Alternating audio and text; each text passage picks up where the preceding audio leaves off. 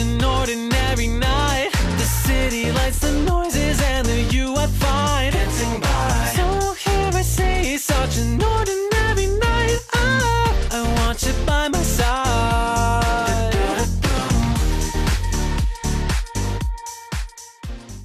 嗨，大家好，欢迎来到纵横四海，我是斜影 Melody，我又来跟大家一起读书啦。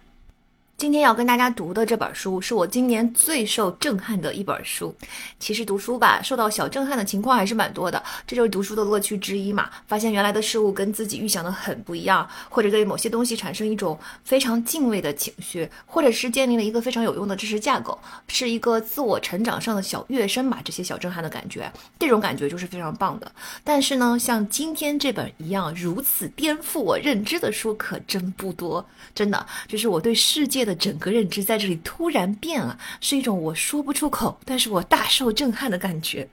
阅读这本书的过程中呢，我就觉得我的大脑神经元在燃烧，在乱叫，在默默发出啊天哪，居然是这样的惊呼！就是很少有书是从前言序章开始就让我震撼到的。一般来说都是读书读到中间，读到前面三分之一，觉得哇这本书的架构很棒，知识体系很棒，但是从来没有一开篇就整个震惊到我的。我把这本书推荐给朋友之后，他们读了也是这种感觉，而且也不只是我身边的朋友，作者本人就。曾经被纽约公立图书馆的图书馆员告知说，这本书足足被偷了六次，创下了图书馆的记录。这本书就是《寄生虫星球》（Parasite Rex），它是一本科普寄生虫生物学的书，作者是 Carl Zimmer。他是《纽约时报》和《自然史》杂志的专栏作家，耶鲁大学的耶荣誉教授。一九九四年获得埃弗里特·克拉克科学新闻奖，一九九七年获得美国生物科学学会媒体奖，二零一六年获得进化生物学学会颁发的古尔德奖，二零一九年又获得了美国国家科学院的传播奖。所以，他是一个非常有名的科普作家，而且哦，他可能是唯一一个 名字被用来命名一种寄生虫的媒体人吧。嗯，这本书的译者我也很喜欢，是姚向辉。我读过他翻译的《漫长的告别》，我读的时候就觉得翻译的风格很独特，而且还是很舒服的。嗯，我看他还翻译了讲埃博拉的两本书，我准备有空也找来看看。那在开始读这本书之前呢，要先跟大家打个招呼。本书既然叫做《寄生虫星球》，讲的当然就都是寄生虫了。我保证这本书讲的不是你想象的那种恶心的东西，它是非常宏大、非常迷人、迷人值有趣哈，充满大自然的神奇的这么一些内容。但是呢，如果你真的很不喜欢寄生虫，你觉得它很可怕的话，那你也可以点出去不听这一期哦。我们的故事呢，要从苏丹南部一个叫做坦布拉的荒凉的小镇开始。这里就有一家坐落在大片农田中的医院。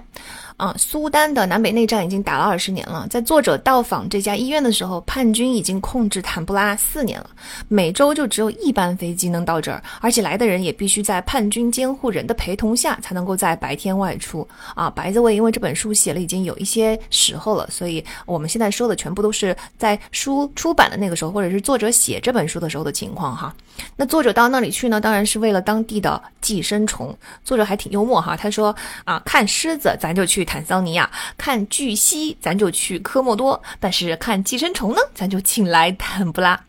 那在坦布拉的这家医院里，他遇到了一个叫做 Justin 的少年病患。Justin 只有十二岁。他非常的瘦削，腹部像碗一样整个凹下去。大家都知道，就是那种营养不良的地区，经常会出现这样的瘦削的少年哈。但是 Justin 的颈部就严重的肿胀，你甚至都找不到后脑勺跟颈部的分界线了，完全串在一起。他的眼睛像青蛙一样往外凸，鼻孔被完全的堵死。你让他坐起来的时候，他的颈部已经完全无法弯曲，就颈部跟背部整个像一块木板一样啊。一言以概之呢，Justin 已经在。一种非常危急的状态了，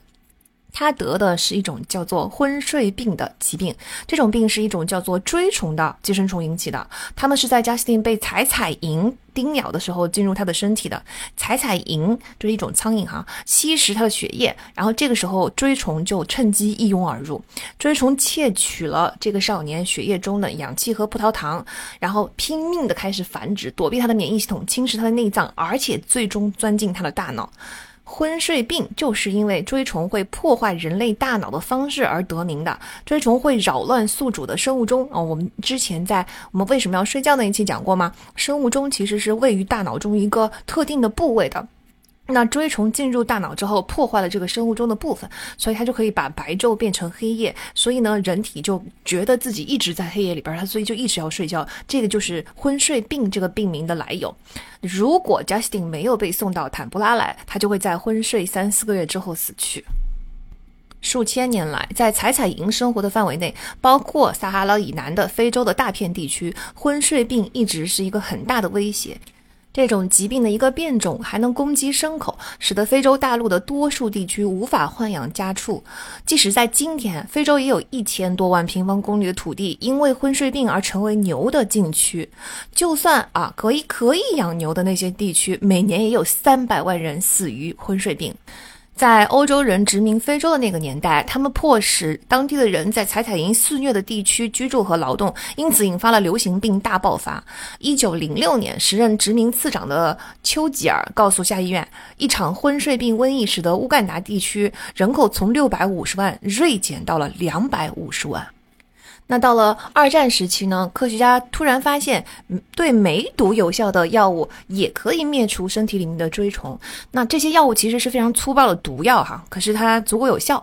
嗯、如果医生能够仔细的筛查采采营的活动地区，并且呃用这些药来医治患者，他其实就可以把寄生虫的活动重新控制在较低的水平。啊，二十世纪五六十年代消灭昏睡病的运动其实非常有效，甚至当时还有科学家声称将在几年内根除除这种疾病。但很遗憾的是，在战争、经济崩溃和腐败的政府使得昏睡病卷土重来。在苏丹内战赶走了在坦布拉镇行医的比利时和英国的医生，啊，就是这些比利时和英国的医生一直在密切关注昏睡病的爆发。随着时间一年年的过去呢，昏睡病的病例就不断上升。到了一九九七年，坦布拉已经有百分之二十的人口患有昏睡症了。那十二岁的少年 Justin 就是其中的一员。为了治疗 Justin 呢，需要用到一种非常酷烈的毒药，名字叫做美拉圣醇。美拉圣醇里边含有百分之二十的砷，它能够溶解普通的塑料的那种静脉输液管，所以要治疗这种病，输液管必须是特制的。如果万一美拉圣醇从血管中渗出来的话，它就能够把周围的组织变成一团会引起剧痛的肿块。如果发生这种事情的话，最乐观的情况是停止给药数日啊，看看会不会恢复过来。但是最坏的时候就可能不得不截肢。Justin 被送来的时候，锥虫已经进入到他的大脑，已经非常危急的情况了，所以给他一连三天都注射了美拉圣醇，嗯，药物杀灭了他大脑和脊髓中的大量锥虫，但是造成的后果是死亡的寄生虫的组织碎片充满了他的大脑和脊髓，导致休眠的免疫细胞突然之间转为狂躁。免疫细胞释放出大量的毒素，灼烧加斯汀的大脑，所以诱发的炎症就像老虎钳一样向大脑施加压力。于是呢，又给 Justin 开了类固醇，用来消除大脑的水肿。这个就跟我们在呃清单革命那一期里边讲的很像哈，很多病例都是头痛治头，脚痛治脚。你治好一个病症，我们接下来会引发另外一个病症，然后咱再治另外一个病症，直到我们最后全部都治愈啊。幸运的情况下啊，对 Justin 来说很幸运，他最终还是被救回来了。那 Justin 所得的这个昏睡病，呃，背后的 罪魁祸首锥虫，其实只是苏丹南部诸多生活在人类身上的寄生虫中的一种。另外有一种寄生虫叫做蠕虫，它就跟蛇一样长，但是它跟线一样细。它的学名叫做旋盘尾丝虫，咱就把它叫做一种某种丝虫吧。啊，它能在人类皮肤中形成结节，度过十年的生命，生下数以千计的幼虫。幼虫呢，就在人类的皮肤中游走，希望在宿主被黑蝇叮咬的时候被带走。啊，它们在黑蝇的肠道内成熟以后，形成第三期的幼虫，然后呢，又被黑蝇重新注入新宿主的皮肤，在那里又形成自己的结节。那当幼虫在感染者的皮肤中穿行的时候，它就会引起免疫系统的猛烈攻击。免疫系统没有办法杀死这种寄生虫，但是会在宿主的皮肤上形成嗯、一种红疹。这个红疹会造成强烈的瘙痒，患者甚至可能把自己活活的给挠死。假如幼虫移行到眼球的外表面，免疫系统产生的疤痕就有可能导致患者失明，啊，因为这种丝虫它的幼虫是水生动物，而黑蝇也通常生活在水体附近，所以这种疾病就称为河盲症 （river blindness），就是在河边会眼盲的河盲症。在非洲地区，每四十个人中就有一个人被河盲症夺去视力。坦布拉还有一种虫叫做麦地那龙线虫，就是啊毛线的线那个线虫，是一种呃约六十厘米长的生物。它离开宿主的方式是在腿部咬一个水包，然后钻出来，从头到尾爬完。大家想啊，六十厘米长，要数天的时间。在这数天里，你万一要是给它弄断了，那留在体内的部分死去之后，就会造成致命的感染。通常的疗法就是静养一周，慢慢的把龙线虫一圈一圈的绕在棍子上，让它活着从人体内爬出来。那有人想出了这个疗法嘛？就是用棍子把它一圈圈的绕起来。这个人已经被遗忘了数千年了，但是他的发明可能是在医学的象征中会被铭记的，那就是医学象征蛇杖，一条蛇缠绕在一根权杖上啊。我也我在别的地方也听说过好多关于蛇杖的来由，嗯，可能各个来由都不同，但是我本人还是比较倾向于这个解释，就是有个人发明了一种让很可怕的寄生虫从体内完全爬出来的方式。所以蛇杖就成为了医学的象征。坦布拉还有能够导致橡皮病的一种丝虫，橡皮病就是大象的象，皮肤的皮，它能够让人的呃这某些部位肿胀的。非常大，能够装下一辆独轮小推车，然后像大象的腿那样就要橡皮。还有绦虫，这个我们比较熟悉哈，生活在肠道内。还有树叶形状的吸虫，就是呼吸的吸吸虫，它们生活在肝脏跟血液内。当然还有会导致疟疾的一种单细胞的寄生寄生物，它就是疟原虫，它们是入侵血细胞的。下一代幼虫会撑破血细胞，然后扑向其他的细胞。作者说，在坦布拉住久了，周围的人会变得透明，变成闪闪发亮的由寄生虫所构成的星座。其实，寄生虫远远不只是在坦布拉这样的非洲地区很肆虐，地球上的大多数人都携带寄生虫。有超过十四亿人口携带蛔虫，有十三亿人口携带吸血的钩虫，有十亿人口携带鞭虫，每年都有两三百万人死于疟疾。如果我们后退一步的话，观察一下人类从类人猿祖先进化到人类这一五百万年，部分的人类在过去一百年内享有的不受寄生虫滋扰的生活，其实仅仅是一种非常非常短暂的缓和状态。那寄生生物占了全地球物种中的大部分。根据一项估算，寄生生物可能比自身生物要多出三倍。换言之，对生命的研究在很大程度上其实就是指寄生生物学的研究。这是一个被科学家忽视了几十年的领域，啊，因为研究寄生虫确实非常难哈。但是现在我们已经了解的越来越多了。科学家甚至发现，寄生生物对于整个生态系统而言，就跟我们更熟悉的自身生物，比如说虎豹，是一样重要的，甚至更加重要。随着我们对寄生虫的了解，我们就会意识到，寄生虫才是生物演化的主导力量之一，甚至是最重要的那股力量。为了好好了解一下寄生虫，我们要来看一下人类发现寄生虫以来的这些历史啊，那真是一个曲折的历史，非常有趣的故事啊。其实，在数千年前，人类就已经观察到了寄生虫造成的结果，他还没有观察到寄生虫哈，但是他可以看得到寄生虫造成了什么样的结果。比如说，古埃及人和中国人就使用各种植物来消灭生活在肠道中的蠕虫。古兰经里面呢，也告诫读者要远离猪和死水，两者其实都是寄生虫的重要来源。但是他们当时根本不知道这是因为寄生虫，他们以为发生了这些人体上的变化，但是人们身体里边自己生出来的东西。嗯，一直到了文艺复兴时期，欧洲的医生还普遍认为疾病啊生病这件事情是身体本身因为冷或热，或是其他力量失去平衡而导致的结果。啊，比方说呼吸糟糕的空气会使人患上名为疟疾的热病，啊，疾病会造成各种症状，比如说让人咳嗽，啊，让腹部的皮肤出现斑点，长出一些奇怪的东西。他们不知道这个是寄生虫引起的疟疾，他们以为人呼吸糟糕的空气，哎，就会发生以下的这些情况。再比如说前面提到的那个麦地那龙线虫啊，以前的人们认为这个是生病以后腐坏的神经、黑色的胆汁、拉长的血管，就是那个要数天才能够从腿里边钻出来那个很长的一条线一样的那个虫子啊，因为他们很难相信这么怪诞的东西，它居然是一种生物。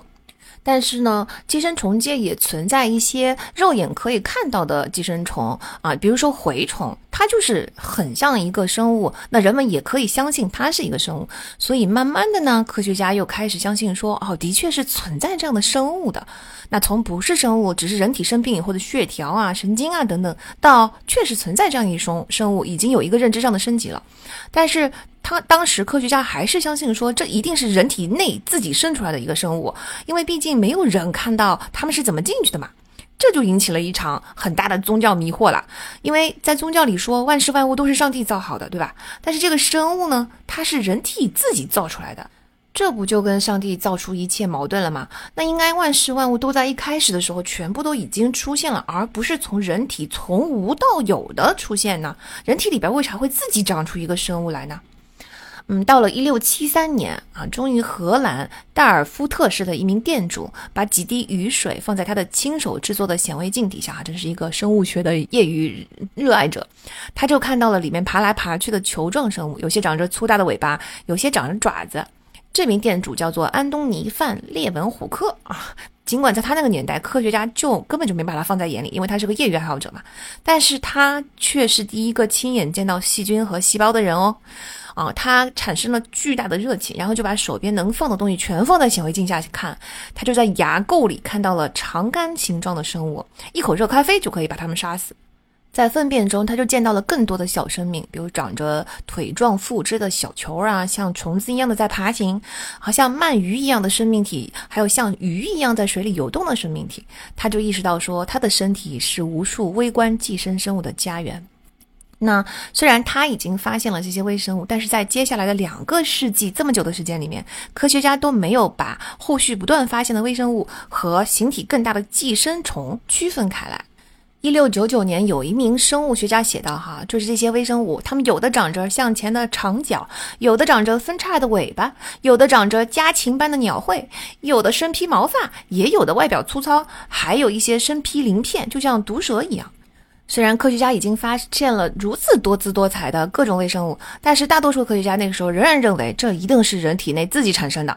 毕竟寄生虫每一种显然都是按照在。某一种宿主体内，甚至是在宿主体内特定的器官内度过一生的那么样子来设计的。它们有钩爪，有吸盘，有各种其他的装备，能够在动物的体内自由的活动。但是，一旦把它们放在外界，它们就不可能存活。但是，人们想象不到它们是怎么从人体的外面能够进去，所以他们认为你设计来就是生活在人的体部或者是宿主的体内的。我们也不知道你是怎么进去的，所以他们坚持认为这是一定是体内自己发产生的。这样的观点呢，就一直持续到十八世纪，终于到了十九世纪三十年代的时候，有一个丹麦动物学家，嗯，他在研究吸虫。那寄生虫学家在羊的肝脏、鱼的大脑、鸟的肠道内，无论在解剖什么动物的时候，都能够找到吸虫树叶状的身影。哎，他们就知道吸虫是会产卵的。问题是，没有人在宿主的体内发现过吸虫的幼虫啊。虽然我解剖了这么多动物，发现了这么多的吸虫，但是全都是成虫。我知道你是产卵的，但是卵在哪儿呢？幼虫又长什么样子呢？虽然在体内找不到，但是他们在自然界，就是在体外发现了很像吸虫的生物，就是在沟渠、池塘或溪流里边，只要这些地方有某一种特定的螺螺丝的螺哈，就会发现一些能够自由游动的动物，它们看上去就很像缩小版的吸虫，只是身体后半截多了一个巨大的尾部。这些动物呢，就被称为尾优。啊，那这一名丹麦的动物学家就会观察这些尾蚴，发现它在螺的表面粘液中形成了一个很硬的包囊。如果你把这些尾蚴从包囊里面拽出来，你就会发现它们已经变成吸虫了。螺身上还有一种被命名为金氏蝗虫的生物，它的体内携带着类似尾优的东西。那还有一种跟尾优相似的生物，不是靠尾巴游动的，而是靠覆盖全身的数百根纤毛游动的。也就是说呢，科学家已经发现了很多种跟吸虫非常类似的生物。包括前面说的，就缩小版的吸虫，就是有尾巴的这个尾优啊，再包括一种啊，嗯，里边体内携带了一些跟尾优很相似的东西，那种所谓的金翅蝗虫啊，或者是跟尾优很相似另外一个变体啊，等等，反正这些东西都很相似。所以这个丹麦的动物学家他就产生了一个非常大胆的想法，他说这些看起来很不一样的生物，会不会其实就是一种生物呢？只是在生命的不同阶段啊。你看，宿主的体内不是找不到吸虫卵吗？卵会不会就是下在体外了？当它落入水中的时候，它就孵化，孵化出来的幼虫就是浑身纤毛的状态。那这个纤浑身纤毛的状态在水中游动，找到螺之后就吸上去，于是呢变身为下一个阶段，就是金氏蝗虫。金氏蝗虫就是体内携带尾优的那个阶段嘛。然后呢，尾优离开了螺的身体，以某种方式的进入了宿主，于是这个时候就终于变身到了终极状态，就是啊之前科学家所熟悉的吸虫。我们现在当然非常理解寄生虫在不同的生命时期的不同形态了，但是想想看，对于以前的科学家来说，你见到的所有的生物终其一生基本上都是一个形态，当然也有一些例外哈，比如说毛毛虫能够变成蝴蝶，丑小鸭也也能够变成天鹅，看起来完全是不相同的。但是这些变化都是肉眼可见，可以轻松观察到的嘛。那寄生虫一生可有很多个不同的形态哦，而且生活在不同的宿主的身体里面，而且它有时候生活在身体里面，有时候还是。生活在外界，在这么复杂的情况下，能够把这些东西全联系在一起，提出一个新的这些理论，说，哎，这会不会是同一种生物在不同的生命阶段呢？真的就是在当时应该是一个很大的创举了。总之呢，就是到了这个时点，科学家们终于开始接受说，哦，寄生虫可能真的不是人体内产生的，它确确实实是是在外界进去的。他们为了验证这个理论，就开始研究一种叫做囊尾蚴的寄生虫，因为注意到，因为这种囊尾蚴跟绦虫非常的相似，他们就有一个推论说囊尾优是不是就是绦虫？但是他们当时认为说，好，虽然它是两种不同的形态，同一种生物，可是认为囊尾优只是进入了错误的宿主，就是那个时候他们还没有醒悟过来，寄生虫可以在不同的宿主身上存活。他们认为说，你只能寄生一个东西，但是如果你进入了 A，你就变成了正常的绦虫；如果你进入了 B，你可能发育不出来，中途就死了。所以那个形态下就是囊尾优。到了十九世纪四十年代，前面说的是三十年代哈，有一位德国的医生就听说了这个理论，他是一名虔诚的教徒，他就觉得非常的生气，他觉得上帝缔造一切都是有精妙的安排的，他绝对不可能让一种寄生虫这么频繁的会进入到错误的宿主，这是有悖上帝的智慧的。他觉得更符合上帝造物的理论的是，囊尾优其实就是绦虫，是的，是同一种生物，但是它不是因为进入了错误的宿主所形成的，而是。是绦虫的一个生命阶段。好，为了验证他的理论，他就做了一系列的实验。他找到生病动物身上的囊尾蚴，也就是他找到了他大家认为是进入错误的宿主的那些囊尾蚴，就喂给健康的其他的动物，比如说兔子身上的囊尾蚴，他喂给狐狸吃。几个星期之后，他就在狐狸的体内发现了绦虫。至此，科学家终于开始广泛接受，哦，原来寄生虫是有多个生命阶段，有多个不同的宿主的。时间来到了二十世纪初，这个时候科学家已经能够把细菌和寄生虫分开了。细菌呢，就像是一个装着松散的 DNA 和散乱的蛋白质的袋子，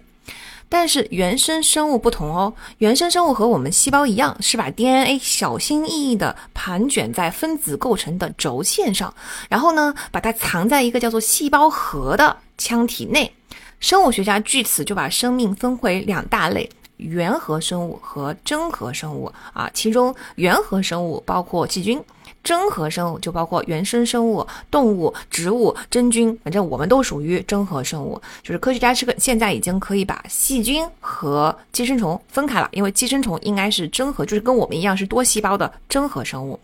那有许多原生动物，例如在森林地面上啃食植物的变形虫，和把海洋变成绿色的这个浮游藻类，其实对人类都是无害的。但是呢，也存在其他几千种寄生的原生动物，其中就是包括了一些最凶残的寄生虫，疟原虫就是其中的一种。疟原虫其实是通过安蚊叮咬进入人体的，进入人体的时候，它像西葫芦一样是那个形态，它就被称为子孢子。子孢子随着血流来到肝脏以后，会入侵一个肝细胞，然后呢，在那里就会增殖四万个后代。这些后代被称为裂殖子，就是分裂的裂，繁殖的殖，裂殖子。它的外形就类似于葡萄。裂殖子涌出肝脏以后，会搜寻红细胞来寄生，制造出更多的裂殖子，然后撑破红细胞，然后疯狂地扑向下一个红细胞。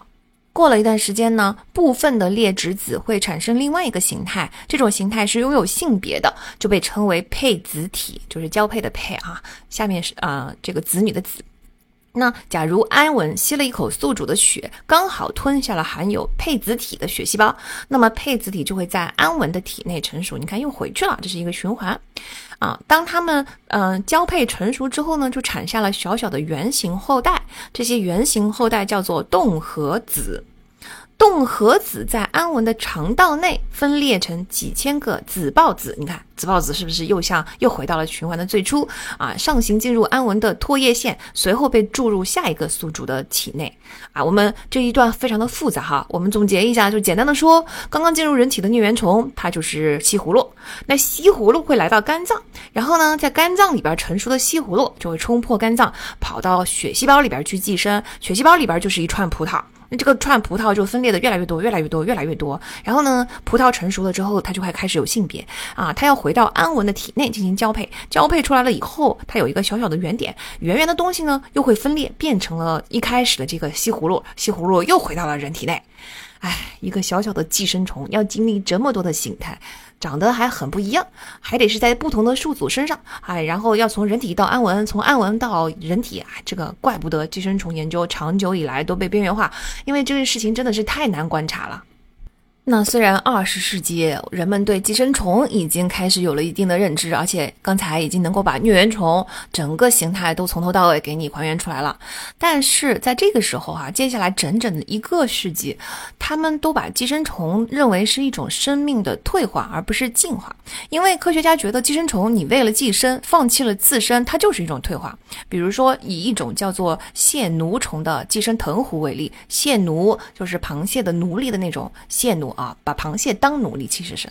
它刚从卵里孵化出来的时候，有头部、嘴部、尾部、腿部和分节的身体，就是一个完整的生物应该有的样子。就任何一种甲壳类的动物都长这样。但是呢，它却没有长成一种会自行觅食和为食物厮杀的动物，而是会去寻找一只螃蟹，然后呢，钻进螃蟹的外壳。一旦进入螃蟹的壳内，血奴就会迅速所谓的啊双引号退化，甩掉它的肢节、腿部、尾部，甚至嘴部，就什么东西都扔掉了。然后呢，它会长出一整套树根一样的触须，扩散到螃蟹的整个身体里。它会用这样的触须从螃蟹体内吸收营养，就是嗯，可以说是退化到了一个纯粹的植物状态。在当时的一些科学家眼里，进化的生命之树，哈，就是一个应该一直往上，一直往上，变得越来越复杂，越来越有自己的食物厮杀的。像这种完全退化成植物状态的生物，那肯定是进化的一种往下走嘛。就生命之树，除了往上的分支以外，还有很很多往下的分支，这些往下的分支就是寄生虫。这种理解呢，甚至延伸到了对人类的形容上哈。一位当时的科学家就写到说，正如一个活跃而健康的人在突然得到一笔财富后，时而有之的退化，或者正如罗马人在拥有了古代世界的财富之后的退化，寄生的习性无疑会以一种方式影响动物的机体组织。意思就是，寄生这种行为是不思进取。你有了财富之后，我就不再进化了，不再往上，不努力了，躺平了，做咸鱼了。啊，这篇论文呢又启发了一个作者，这个作者叫做亨利·德拉门。啊，德拉门在一八八三年出版了一部畅销的醒世著作，叫做《精神世界中的自然法则》。他在这本书中宣称，寄生是自然界最严重的罪恶之一，它违背了演化的法则。你应当进化，应当将你所有的能力发挥到极致，你应当达到你所属物种可想象的最完美的至高状态，从而使你所属的物种变得更加完美。这是大自然首要也是最高的戒律。但寄生生物不为它所属的物种着想，也不考虑其外形或形态的完美，它只想要两样东西：食物和住所。如何获得这两者并不重要，他们的每一个成员都过着自己的生活，那是一种孤立、懒惰、自私和倒退的生活形式。人类也没有区别，靠投机暴富的个人、有钱人的后代、继承权的牺牲品、依附于他人生活的人、贵族的异从、集市上的所有乞丐，他们全都是活生生的、不会撒谎的见证者，向我们证明了寄生法则不可更改的惩罚。当时呢，还有另外一个人写道，在为每日口粮争斗的过程中，虚弱有病和意志薄弱者都会屈服；而在雄性为雌性争斗的过程中，只有最健康的个体才有权利和机会繁殖。斗争永远是促进一个物种的健康和抵抗力的手段，因此也是促使其向着更高处发展的动因。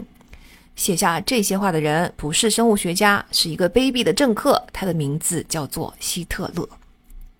其实哈，直到今天，还有人觉得一些边缘群体是所谓的社会寄生虫。但从生物学的角度，生物学家们早就已经发现，所有的生物，不管你是自身形态还是寄生形态，它都是在细胞内以 DNA 的方式携带遗传信息的。也就是说，其实不存在什么神秘的力量在推动某一种生物更高级，某一种生物更不高级，或者说推动了一种生物向上进化，另外一种生物向下退化。整个生命，所有生命，它的诞生其实都是，嗯，在每一代生物把 DNA 传给下一代的时候，过程中基因被打乱，出现了新的组合。或者基因会突变，创造出了前所未有的遗传密码。那基因和基因就是随着时间的流逝崛起和衰落，提供了丰富的变化，而自然选择保留了特定的种类。这个就是生物出现的这么一个背后的动因啊。新的物种被创造出来，新的身体被改造出来，它都是基于两个因素：一个因素是基因的一个新的组合，另外一个因素是自然选择啊，选择了这些基因，让它们传承下去。那从这个角度来说，寄生生物它是高度适应环境的复杂生物，它们处于生命叙事的核心位置，因为它们是在基因组合的变化中被自然选择筛选出来留下来的那些物种。而且，假如寄生虫真的那么软弱和懒惰，它们怎么可能生活在每一种自身生活的物种内，感染数十亿的人类？它们怎么可能随着时间的推移而改变，使得原本能够治疗它们的药物而无效？就是它们完全进化了，嗯，进化出抗药性了。它们怎么又可能打败疫苗？疫苗已经征服了像天花和小儿麻痹症这样的残酷的杀手哦，疫苗还是很厉害的哦。但是，对针对寄生虫有效的疫苗，到现在还是寥寥无几。所以，我们真的应该完全从不同的角度揭开寄生虫的神秘面纱，真正的来认识一下，这实际上是极其智慧的一种生物。换句话说，我们要重新认识一下，寄生虫才是进化的顶端。首先，我们来看一下它们的环境适应能力哈，这是进化最常见的产物。宿主的体内呢，并不是一个简单模式的求生战场哦，就是寄生虫根本就不是缩在宿主体内，然后吸收营养，啥也不干就躺平养老了。嗯，每个生物都在适应一些环境。那其他的非寄生的生物呢，适应的是外部环境。比如说，人类会呼吸的肺部是为了适应陆地上生活的环呃环境。那鲨鱼通过撞击海水啊，使得海水通过它的鳃裂，能够闻到数英里外的猎物的气味。它适应的是海洋的生活环。环境寄生虫要适应的是内部环境，是宿主体内的世界。你要知道，体内的世界跟外部的世界相比，其实是非常非常复杂和险恶的。啊，寄生虫要在没有光线的巨大的迷宫中找到方向，它要穿过坚韧的血管、皮肤、软骨，它要毫发无损地游过胃这口大熔炉，它要能够在宿主的每一种器官中生存。为了自己的生存，它还要去改造宿宿主的身体，而且它可以以任何东西为食，有时候是血液、肠壁、肝脏等等哈，甚至它能够命令宿主的身体给他们带来食物。这种适应能力是不是让人非常的惊叹？它怎么是不进化呢？人家就进化的已经比我们好太多了，好吗？啊，以曼氏血吸虫为例，啊，它刚离开它所寄生的螺类的时候，就像一颗微型导弹在池塘里面游动，寻找人类的脚踝。那假如呢？它感受到阳光中紫外线的存在，就会停止游动，沉到黑暗的池底来躲避有破坏力的辐射。但是如果它感受到了来自人类皮肤的分子，它就会疯狂游动，朝着各个方向乱转。一旦碰到人类的皮肤，它就钻进去。那人类的皮肤比螺类的柔软的肉体是要坚韧很多嘛？这个时候吸虫就会让它的长尾自行的折断脱落啊，尾巴不要了，不有用了啊！在它钻进皮肤的同时，伤口就已经快速痊愈了。它会从外皮释放一些特殊的化学物质，软化人类的皮肤，使得它像淤泥中的蠕虫那样，就能够一头扎进宿主的身体里边。几个小时之后，它就进入到了宿主里边的一条毛细血管。这条毛细血管顶多就比吸虫稍微粗一丁点儿，所以吸虫必须要使用一对吸盘才能够慢慢的向前挪动。这就是吸虫嘛，啊，呼吸的吸。那吸虫从毛细血管进入到了一条大一点的静脉的时候，它就会从那里再进入更大的静脉，直到最终进入到了一条力道足以裹挟吸虫前进的血流的这么一条。静脉，它随着血流就来到了肺部，啊，接着进入到一条主静脉，让血流带着它在全身循环个好几次，最终才会在肝脏里面停下。到达肝脏以后呢，血吸虫就开始吃它的第一顿饭了啊！这是一滴血，这个时候它就开始成熟。假如它是雌性，子宫就会逐渐成型；假如它是雄性，八颗睾丸就会像一串葡萄似的陆续出现。无论是什么性别，吸虫都会在几周之内长大几十倍。然后他们就要开始互相找伴侣了。运气好的话，宿主的体内就有另外一性的血吸虫，同样也栖息在肝脏中。雌性的吸虫呢，细长优雅；雄性吸虫就像一个形状像独木舟一样。它们散发的气味由血液传播，吸引异性个体。如果是雌性个体遇到雄性个体的话，就会滑入雄性个体的抱雌沟，就拥抱的抱，雌性的雌，就把雌性抱住的抱雌沟，两者的身体就此锁定，雄性就会带着雌性离开肝脏。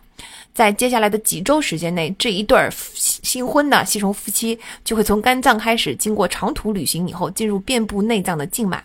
啊，在行进的过程中，雄性会把一些分子传进雌性的身体，调动雌性的基因，促使其干净成熟，最终会来到这个物种独一无二的终点，就是大肠附近。那曼氏吸血吸虫的终点是大肠哈，埃及血吸虫的终点就是膀胱啊。鼻血吸虫是寄生在牛的鼻子里的一种血血吸虫，就它的终点就是鼻腔。那这对血吸虫夫妇就会在这个终点度过余生啊。雄性负责吸血，喂给雌性，他们是忠实的守护一夫一妻制的生物哈，到死都会紧紧的抱在一起，即使雌性死后，雄性仍然会紧紧的抱住它不放。嗯，也有一些同性的血吸虫，像夫妻俩一样牢牢的抱在一起。即使科学家把它们分开，它们还会是一次一次的重新聚首，重新牢牢的抱在一起。哎，可见一部分同性之间的某种强烈的吸引力，在许许多多的物种中，哪怕在曼氏血吸虫这样的物种中，都是天然存在的哟。那回到前面的那一对血吸虫夫妻呢？他们就开始啊产下卵，这些卵经过肠道就会来到宿主的体外，寻找螺类，重新进入下一轮的生命周期。可是，在这个过程中呢，有一些虫卵会被血流带走，啊，卡在这个肝脏中，引起组织发炎。血吸虫病带来的痛苦，其实主要是由此引起。可见啊，寄生虫根本就不是不用劳动在宿主体内躺平，只是吸血，它们一样也要付出很多呀，做出非常大的努力，适应非常恶劣的环境，而且它们也要根据自己适应的环境进化出各种功能的。那前面讲到了曼氏血吸虫，它其实整个非常的复杂。它进入体内之后，要从非常非常小的毛细血管进入到一条又一条的静脉，然后到肺部，然后到主静脉，然后循环好久才到达肝脏。完了以后还得去到大肠，完了以后还得去到就是体外等等，整个旅程错综复杂。但是那寄生虫到底是怎么那通过如此复杂的游走，最终到达它的目的地呢？我们前面不是说过了吗？宿主的体内是一片黑暗。充满各种血流，就各种嗯组织。那你说曼氏血吸虫是怎么知道自己到达了肝脏呢？科学家原来的猜想是这样：它是通过梯度。梯度其实就是鲨鱼找到猎物的方式，就是离猎物越远，气味或者是血的浓度就会变淡，鲨鱼就知道自己方向错了；离猎物越近，浓度就越高。这个所谓的梯度就是提供了一个导航。但是在很多年的实验中，无论你放进去什么物质，都没有办法吸引啊血吸虫往物质靠近或者是远离，就是你无论距离多远，似乎对它都没有什么反应。科学家们只能观察到说，一旦滴入胆汁，它就疯狂摆动，但是这。这个疯狂摆动吧，也不是离胆汁近或者离胆汁更远。和血吸虫很相似的是，某一种其他化学物质会让另外一种寄生虫叫做旋毛虫的也做出疯狂的反应，但是它也没有离这种化学物质更近或者是更远。反正就科学家就很奇怪，说那你说没有这个化学物质的吸引，到底你是怎么找到这个是肝脏，还那个是你的最终地呢？嗯，在卡住很多年之后，科学家终于意识到说，哎。梯度是在开放空间才会形成的呀，宿主体内到处都是障碍阻隔，很难形成梯度的啊。比如说胆汁的味道吧，那你隔一条血管，隔一个胆壁，隔一个很多东西，你怎么可能像鲨鱼在海里一样一阵一阵的，就是远近传出去呢？所以寄生虫就不太可能像鲨鱼一样。嗯，进化出对梯度的敏锐性嘛，这不就不应该是一个它能够进化出这种能力的环境。但它要进化出另外一种方式来探测自己在什么位置，哎，结合前面胆汁和另外一种化学物质，让寄生虫突然开始疯狂摆动的这个现象，新的猜想就出现了：寄生虫不用追寻某个梯度来倒查某个位置，它是反过来的，它是在身体里边到处游走，但是在到达某个位置的时候，它会意识到自己到达了这个位置。那第一个信号就是胃里面的一种化学物质，叫做胃蛋白酶。一旦感知到胃蛋白酶，旋毛虫和肝吸虫的幼虫就会疯狂摆动，从包囊里面钻出来，然后从肠道钻进腹腔。就是它其实是在身体游走的，到了胃，到了肠道里面，它就知道好该出来了，它就从包囊里面出来了。那第二个信号呢，就是胆汁，胆汁在哪儿，它们就会找到哪里定居下来。这个猜想就非常 make sense 了，因为人体确实是一个巨大的自体循环的游戏场嘛。那寄生虫其实不需要梯度来自己游过去，它只要在人体内随着循环系统循环就行了。循环完了以后，我循环到了某一个我想要去的地点，我一感知到这种化学信号，我就知道，哎，第一个目的地到了，或者第二个目的地到了。嗯，那类似的原理在每一种寄生虫身上都有体现，它们都针对自己的栖息地进化出了对特定物质的反应，能让它们找到自己的栖息地啊。进化甚至还赋予了它们适应自己栖息地、留在那里生存的功能。当然了，这也意味着它们在别的地方就没有办法生存哈。比如说，你把肝吸虫放到心脏或者是肺部，它很快就会死去了啊。前面提到过的不同类型的吸虫目的地是不一样的嘛？有那个大肠，有膀胱，有鼻腔，甚至还有一种吸虫的目的地。是鱼类眼睛的水晶体中，每一种寄生虫都牢牢盘踞着在进化中赢得的这个领地。还有许多寄生性的桡足动物生活在鱼体内的各个部位。有一种桡足动物生活在格陵兰鲨鱼的眼睛里，另外一种呢生活在灰镜鲨的鳞片上，啊，一种呢生活在鳃弓上，还有一种呢生活在鱼的身体侧面，附着在剑鱼的心脏里。这些桡足动物的每一种的外形都和其他的兄弟姐妹截然不同。除了研究它们的专家，你很难看出它们都是由同一个祖先演化而来的。所以，它们的演化远远不是退化，而是演化出了各种奇异的形态，目的就是牢牢地守住各自选择的生态位。假如这些桡足动物不小心失足，就会飘向必死无疑的结局。所以寄生虫不但进化了，而且它是针对自己特殊的生态位进行了进化，而且它的进化如此的彻底，导致完全是几乎是同样一种生物，它都进化出了一完全不同的形态。在鳞片上生活的桡足动物就会进化出跟每一片鲨鱼的鳞片一样，就是锁跟钥匙一样环环相扣、紧紧抱住一起的形态。生活在眼睛里面的桡足动物就会进化出啊，把一条腿插进那个胶状嗯物质里边，固定自己，像毛一样固定。的形态，两者长得完全都不一样啊！但是它们就是同一种生物。你看，这是不是寄生虫进化的可怕之处？找到他们的目的地只是他们生活的第一步，在之后的生活中，寄生虫仍然是要付出巨大的努力的，根本就不是躺平吸营养就行了啊！比如说紧贴在肠壁上的绦虫，它们可不是轻轻松松的生活在肠道里哈。绦虫的皮肤由数以百万计充满血液的手指状的小凸起构成，它们能够吸收养分。宿主肠道上的内壁也有形状几乎相同的凸起，也就是说，其实绦虫一条绦虫就相当于是漂浮在我们肠道中的一根独立的肠子，它本身就是一根肠子。那绦虫生活在涌动的洪流之中，洪流就是由半消化的食物啊、血液啊、胆汁啊等等构成，推动力是肠道无休止的蠕动。假如绦虫什么都不做的话，肠蠕动就会带着整只绦虫离开宿主的身体了。哎，所以它根本就不是躺在那里吸就可以了，很辛苦的。这些绦虫会用头部的小钩和吸盘把自己固定在肠壁上。那另外一一些绦虫会不断的朝着食物来源的方向蠕动，就像激流勇进的鱼一样，就是逆流拼命游，停下来一会儿就被水流冲走了，然后你又拼命的游回来。那更精妙的时候，绦虫长得很快，两周内会长大一百八十万倍。它就会开始占据它肠道比较长的一段嘛，但是肠道每一段的蠕动速度是不一样的。绦虫居然也进化出了一种能力，它身体的不同段游动的速度可以随着那一段肠道的速度来变动，就是它每一段身体的蠕动速度都可以不一样。相比于绦虫呢，钩虫就没有那么友好了。既然叫钩虫嘛，它固定自己的方式就是把自己在肠道上勾住。它吃的也不是肠道内的食物，而是吸肠子本身的血。哎，那我们知道，一旦我们身体中有一点小破口，血小板就会凝聚过来了啊！这里就再次推荐大家去看 B 站的工作细胞，其中有一集就科普了血小板的功能啊。血小板超级萌的哦，很可爱哦。啊，那钩虫呢就能分泌出一种非常高级的中和凝血因子，让血管持续打开不凝结。但是，当他们在一个地方吸饱了血，换另外一个地方吸的时候呢，原先那个地方的血液就马上开始凝固了。也就是说，它这种非常高级的凝血因子高级在哪儿呢？就是它能够算准时间，在一段时间之内起作用，然后马上让血小板正常工作。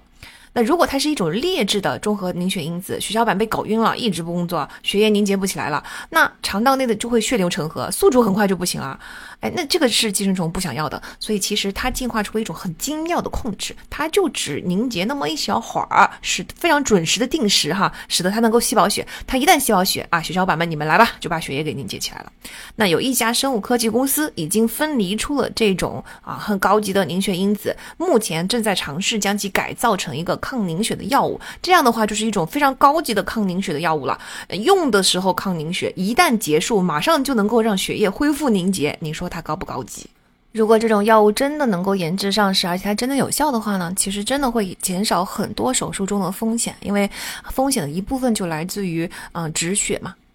前面讲的绦虫和钩虫呢，只要到达目的地哈，它就开始生活讨生活了。但是有一些寄生虫到达目的地之后，它还要给自己盖房子呢。哎，比如说疟原虫，疟原虫的目的就是红细胞。红细胞其实不是什么美好的生存场所哈。严格的说，红细胞甚至不是细胞，而是小体，就是大小的小，体内的体。嗯，真正的细胞呢，都在细胞核内携带基因的，它会复制 DNA，形成两个新的细胞。红细胞和白细胞、血小板一样，都是来自骨髓中的干细胞。哎，骨髓呢，就好像是一个很大的育婴房和幼儿园，培育各种各样的血液细胞，然后让它们成熟以后就投入人体工作场所。那白细胞呢是免疫细胞，血小板呢是凝血细胞，所以它们都是真正的细胞，它们都会得到自己一份 DNA 和蛋白质。只有可怜的红细胞，它不会得到任何的 DNA，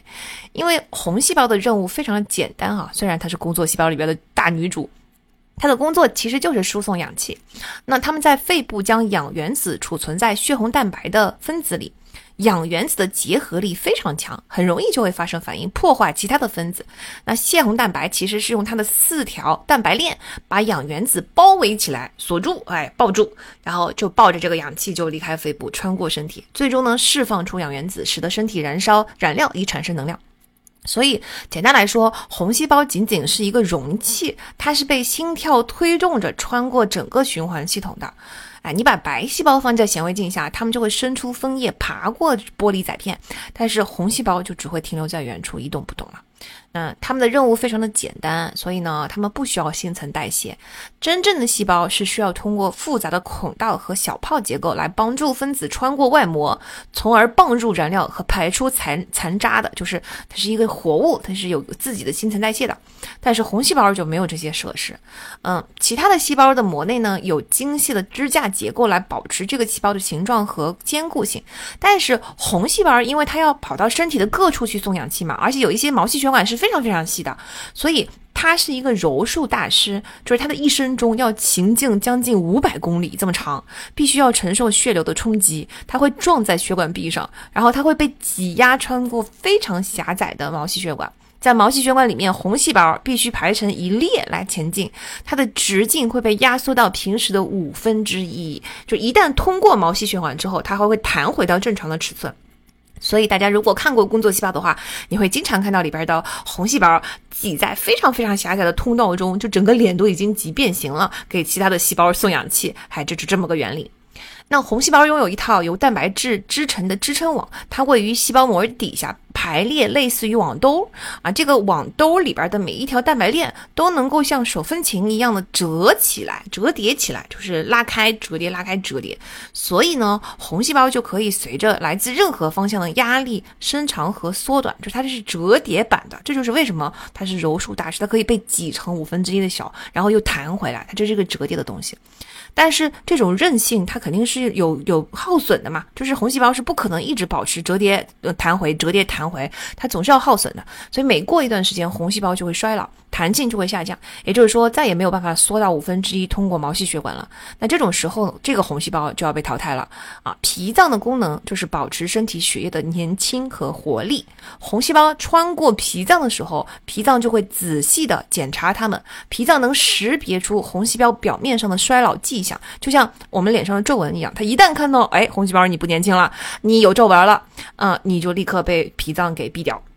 只有年轻的红细胞才能够穿过脾脏，其他的就会销毁了。哎，其实这一幕在工作细胞里边也有啊，虽然工作细胞非常美好的把它变成一个退休的场景。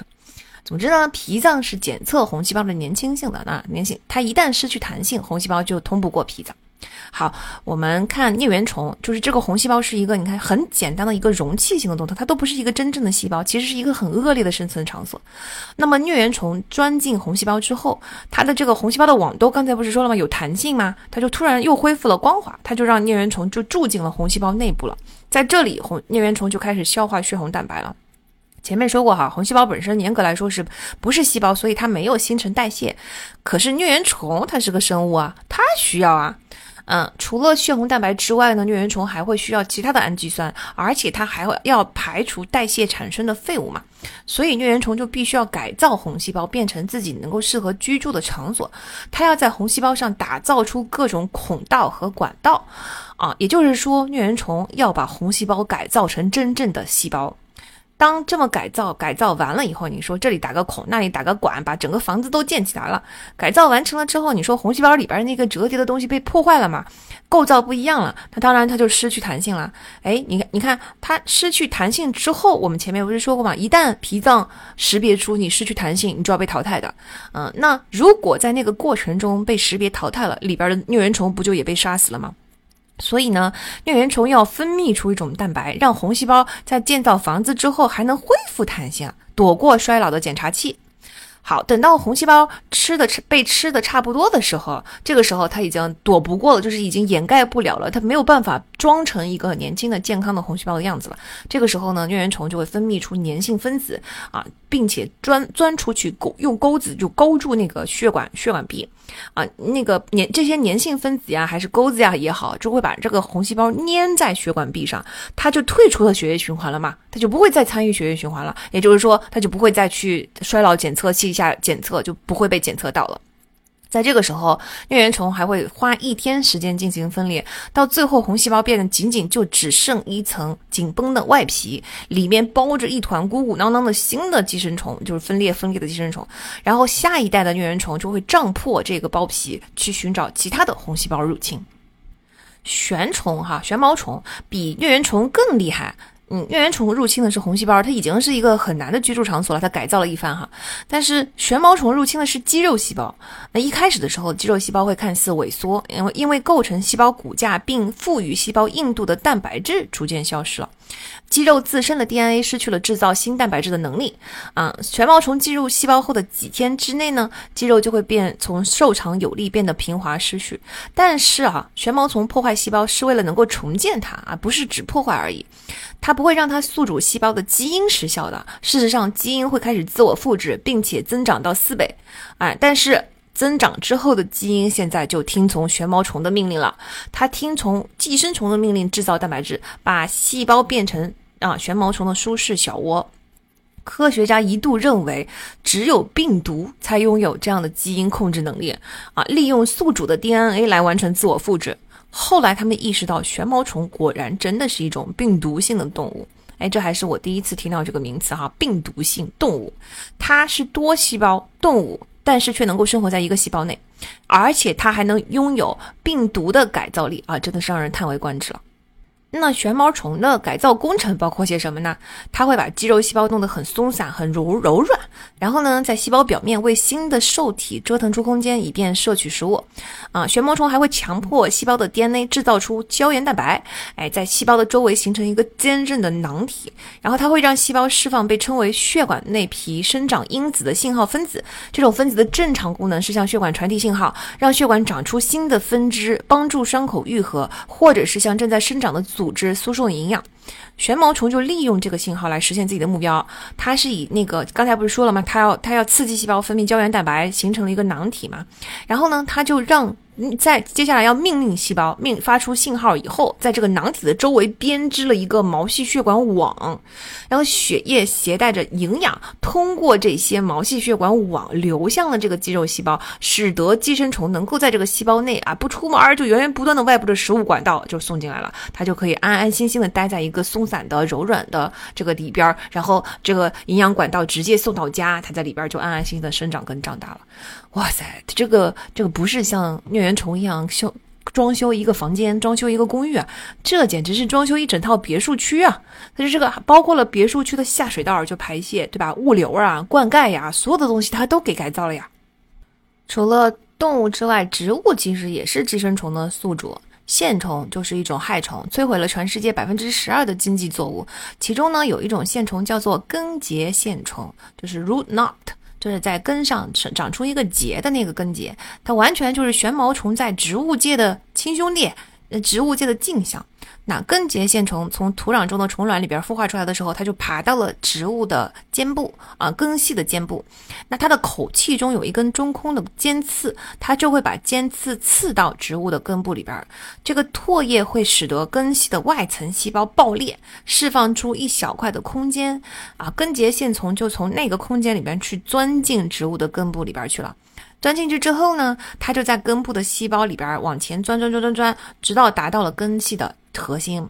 然后线虫就会刺穿周围的几个细胞，注入一种特殊的毒素，细胞于是就开始复制 DNA，哎，外来的基因制造出大量的蛋白质。你看，这是完全是跟前面说的旋毛虫改造工程一样，它已经命令植物的呃基因开始制造一些对寄生虫有利的东西了。根系细胞的任务呢，是从土壤中汲取水分和营养物质，然后把它们泵入植物的呃这个循环系统嘛。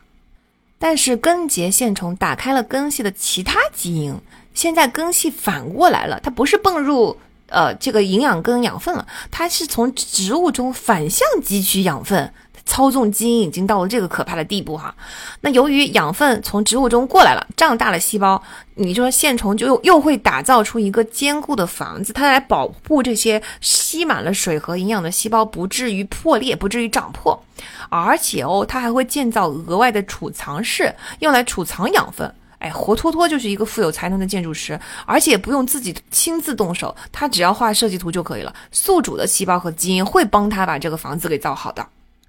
除了造房子之外，寄生虫还要应对竞争呢。在自主动物的世界里边，每一片大陆其实就是一个巨大无比的岛屿嘛。当然，也存在很多小的真正的岛屿哈。那岛屿越大，生态就越丰富。岛屿上的每一片土地，每一个生态位都能找到相应的动植物。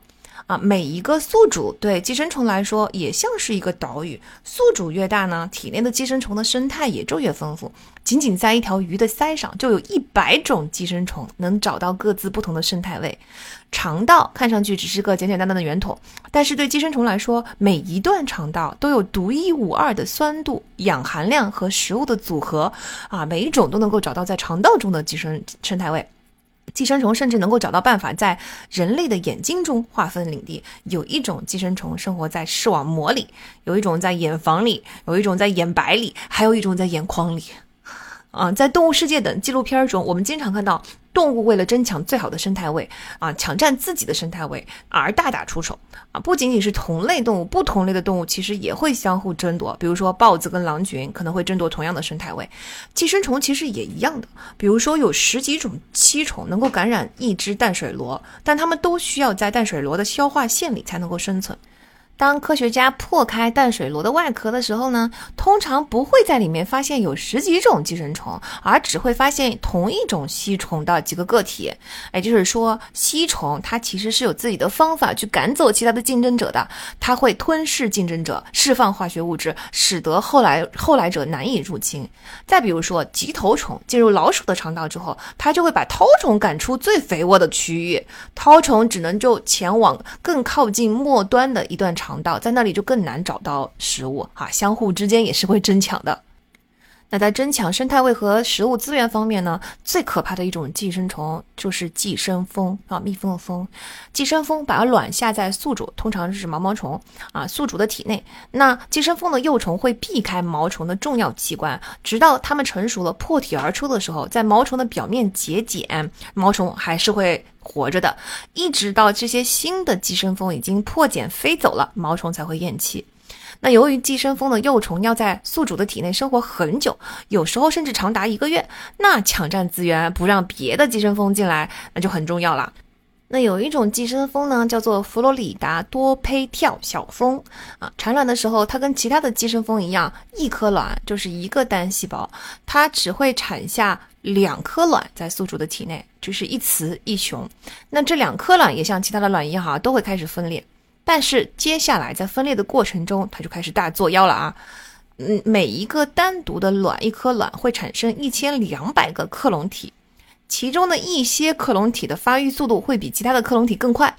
在产卵四天后，它们就会变成成型的幼虫，就仅仅四天。这些个体有两百只，也就是一千两百个里边有两百只，那有两百只会成为幼虫士兵，它们是体型细长的雌性，拥有圆锥形的尾部和尖利的口器。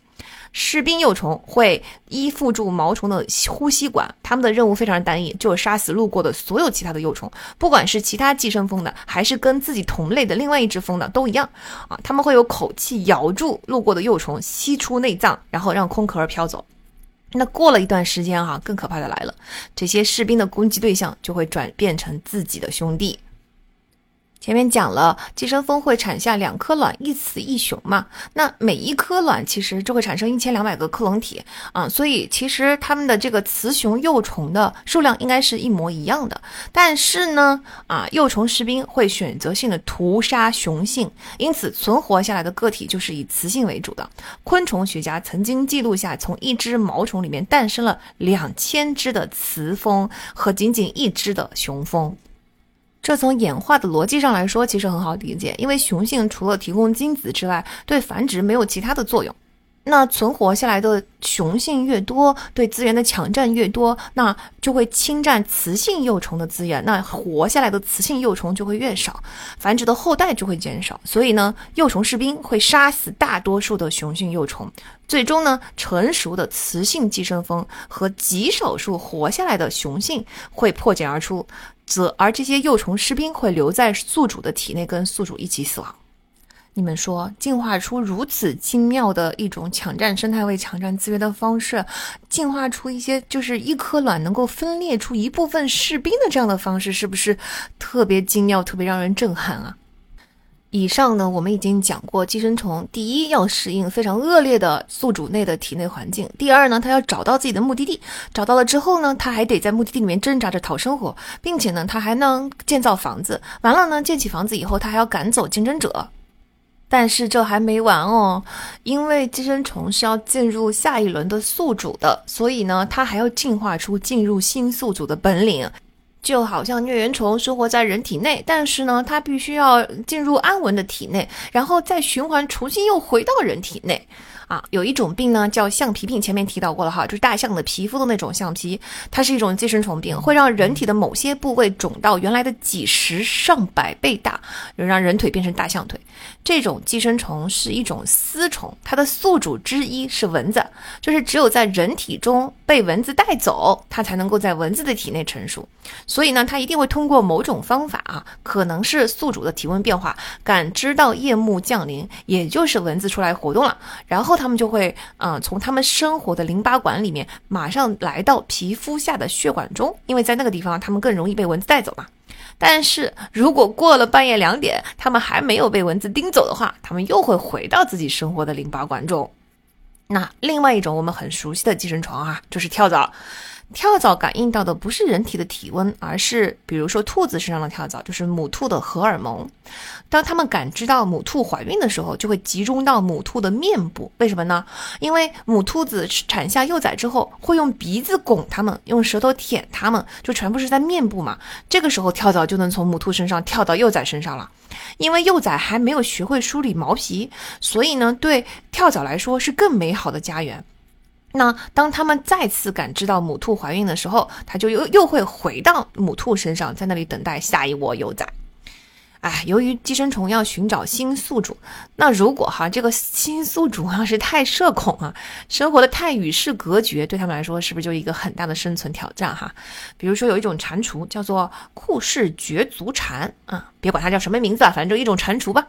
它要在地下休眠，躲过长达十一个月的旱季。在这个过程中呢，它不吃东西，不喝水，把所有代谢的废物都储藏在膀胱里边。那到了每年的七八月份下雨了啊，这种蟾蜍就从土里苏醒过来，破土而出进行觅食和交配。雨季只会维持短短的几周时间，在此期间，他们会疯狂地吃下大量的食物。那他们的后代会在十天内就从卵成长为小蟾蜍，然后大家集体消失在地下，又回去沉睡了。你说人家要睡十一个月的觉，那寄生虫应该就很难存活了吧？因为它没有办法从宿主之间跳来跳去嘛。哎，的确，这种蟾蜍身上的寄生虫确实是很少的，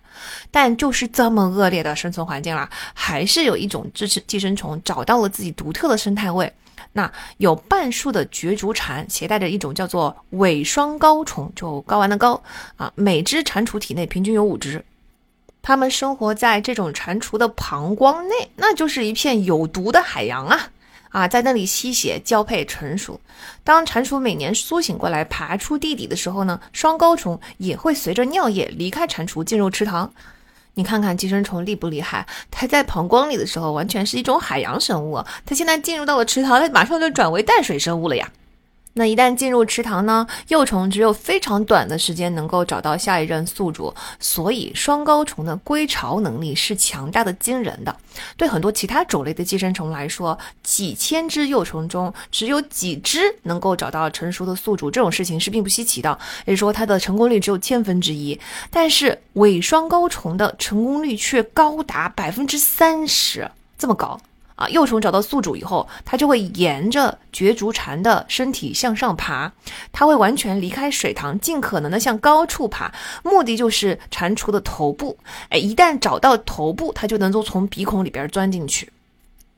幼虫在蟾蜍体内面对的情况和沙漠太阳一样残酷，它要顺着蟾蜍的气管向下爬，边爬边吸血，最终进入肺部。在肺部待的那两周里面呢，寄生虫就会为这趟旅程做好准备了。它会在皮肤上产生很多很多充满液体的小泡，然后尾双睾虫进入绝足蟾的消化道以后，啊，那些小泡就会破裂，喷洒出来的化学物质能够中和，企图溶解寄生虫的消化液。就是在胃部的大熔炉内，那些所有的小泡全都破裂了，它就提供了一个保护体，它会在短短半小时之内跑完整条消化道，一头扎进膀胱，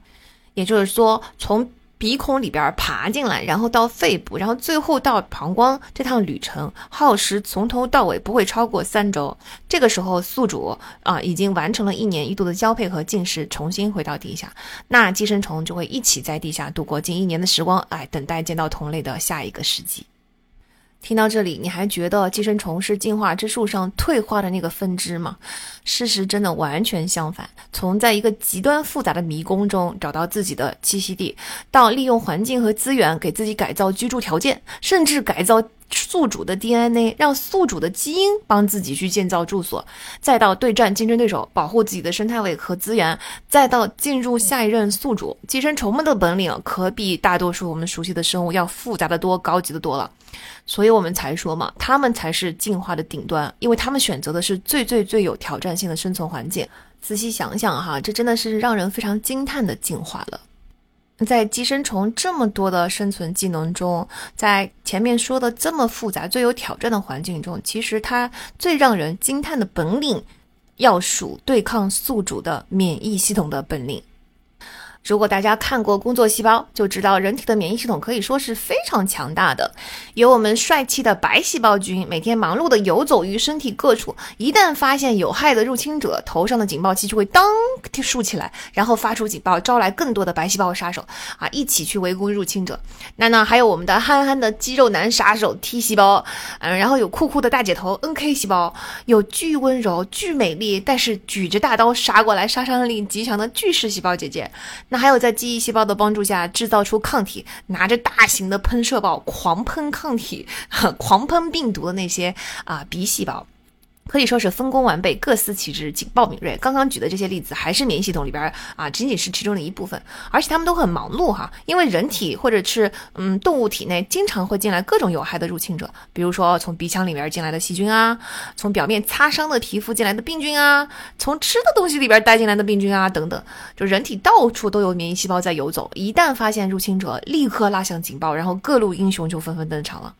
而且呢，人体内除了这些免疫细胞之外，还有十几种化学分子，用来协助免疫细胞判断是放过呢，还是摧毁所遇到的东西。总之，我们的免疫系统就像世界上最精美、最复杂的教堂一样，富丽堂皇、错综复杂。在整个系统中的沟通语言，要是编成书的话，得有一本大字典那么厚。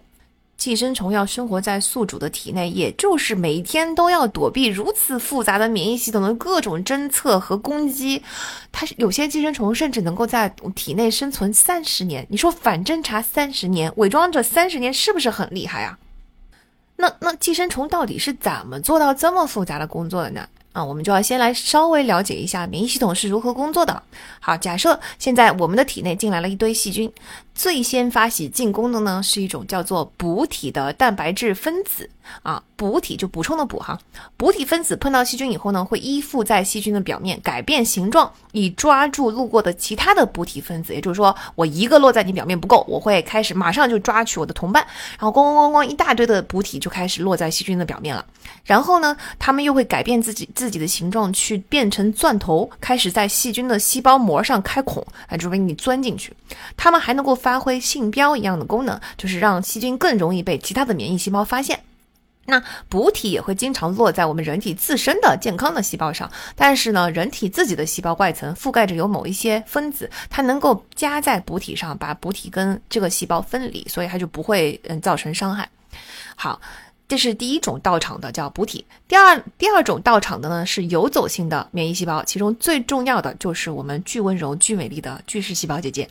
它一面把细胞包裹进来，慢慢的消化啊，一面给其他类型的战友发送信号。而且巨噬细胞还能够让附近的血管壁变得蓬松，让感染部位变得肿胀。这样的话，其他的免疫细胞和分子就能够更快的涌入了嘛。所以你看，我们受伤的时候啊，经常就是肿起来。什么叫肿起来？肿起来就是免疫细胞巨噬巨噬细胞姐姐在帮。你啊，打开通道，让更多的免疫细胞迅速到位。那巨噬细胞释放出来的信号还会附着在附近的免疫细胞上，带领免疫细胞直接来到感染部位。就是说，在附近了，我找不到这个地方，但是巨噬细胞会释放出一些信号啊，附在你身上，咣咣咣就把你抓到啊，这个事发当场来。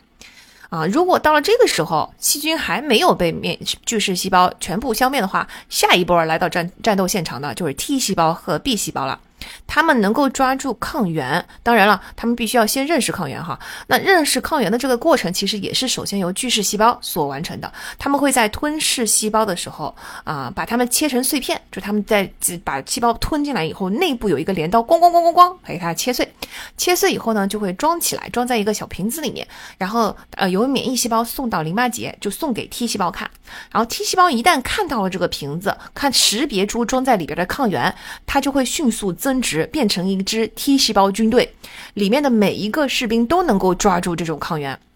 这一队 T 细胞的士兵会变身成三种不同的 T 细胞。第一种是杀手 T 细胞 （Killer T），啊，它们能够识别被感染的人体细胞，一旦发现就命令细胞自杀。那么在细胞中的寄生虫也会随之死去嘛？那大家如果看过工作细胞的话，你们就会发现人体细胞都非常害怕 T 细胞，而且 T 细胞永远都是以一个军队的形式，咣咣咣咣咣，一队一整队跑过的，不像白细胞是单独行动的。你这是 T 细胞军队啊？为什么它很害怕 T 细胞呢？就是这个原因，因为一旦你被感染，不管你是敌军还是我军，反正杀手 T 细胞就会命令你原地自杀。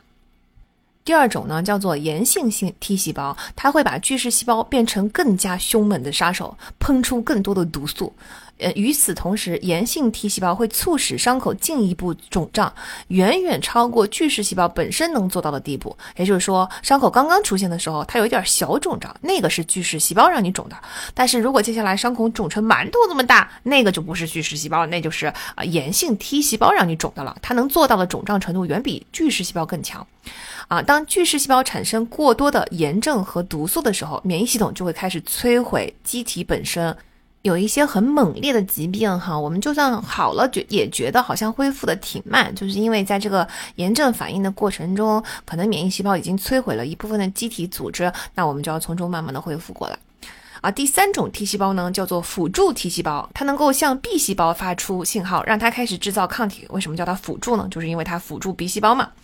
啊，那根据抗体的不同特性呢，其实不同的抗体也会有不同的攻击方式哈。有一些会聚集在毒素的周围中和毒素，啊，有一些呢会辅助补体把细菌钻出一个更大的孔洞，啊，有一些呢会附着在细菌上破坏有害的这个化学分子，而且抗体还能够给细菌做标记，就让巨噬细胞更容易发现它们。你们看，就是免疫细胞或者是免疫免疫系统的细胞，加上化学分子等等一系列的东西，它是一支相互合作的大军。你让我更强，我让你更强，你辅助我，我辅助你啊，这么一个过程。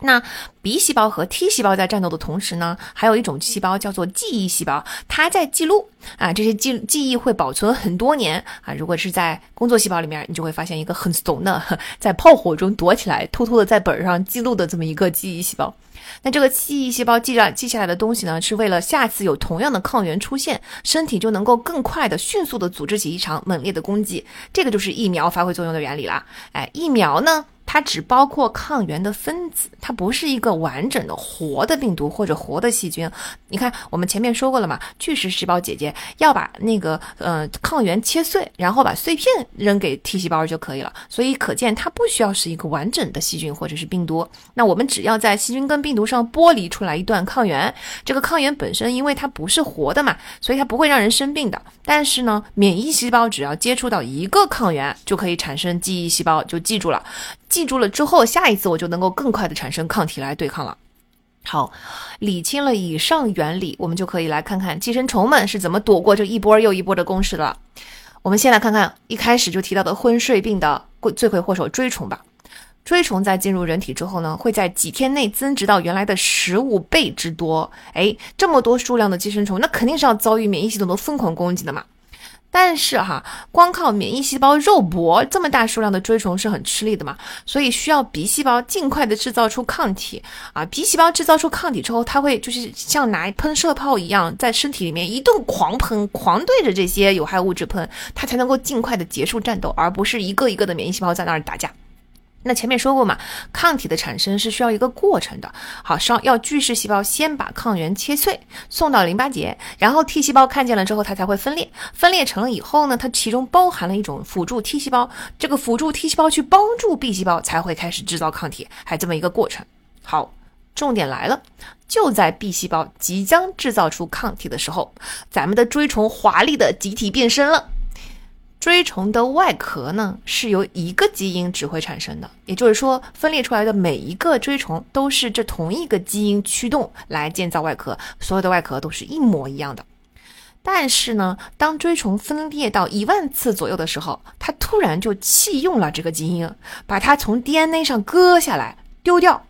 然后从储存了上千个外壳基因的储储备库里边取一个新的基因出来，粘贴在被丢掉的那个基因原来的位置上，新的基因就开始制造新的外壳了。哎，虽然这个外壳跟原来的外壳很像，但是它不相同哦，因为是第二个基因新的基因制造的了。当免疫系统在拼命制造针对第一种外壳的抗体的时候，锥虫已经集体换上了新外壳。哎，等到免疫系统追上了进度了，制造第二种外壳的抗体的时候，追虫已经换上了第三种外壳。就跟你玩这种你追我赶的游戏，就玩你啊，你你你制造对吧？然后能被你喷到算我输。反正每一次你追上我之前，我已经把外壳。这个更换好了，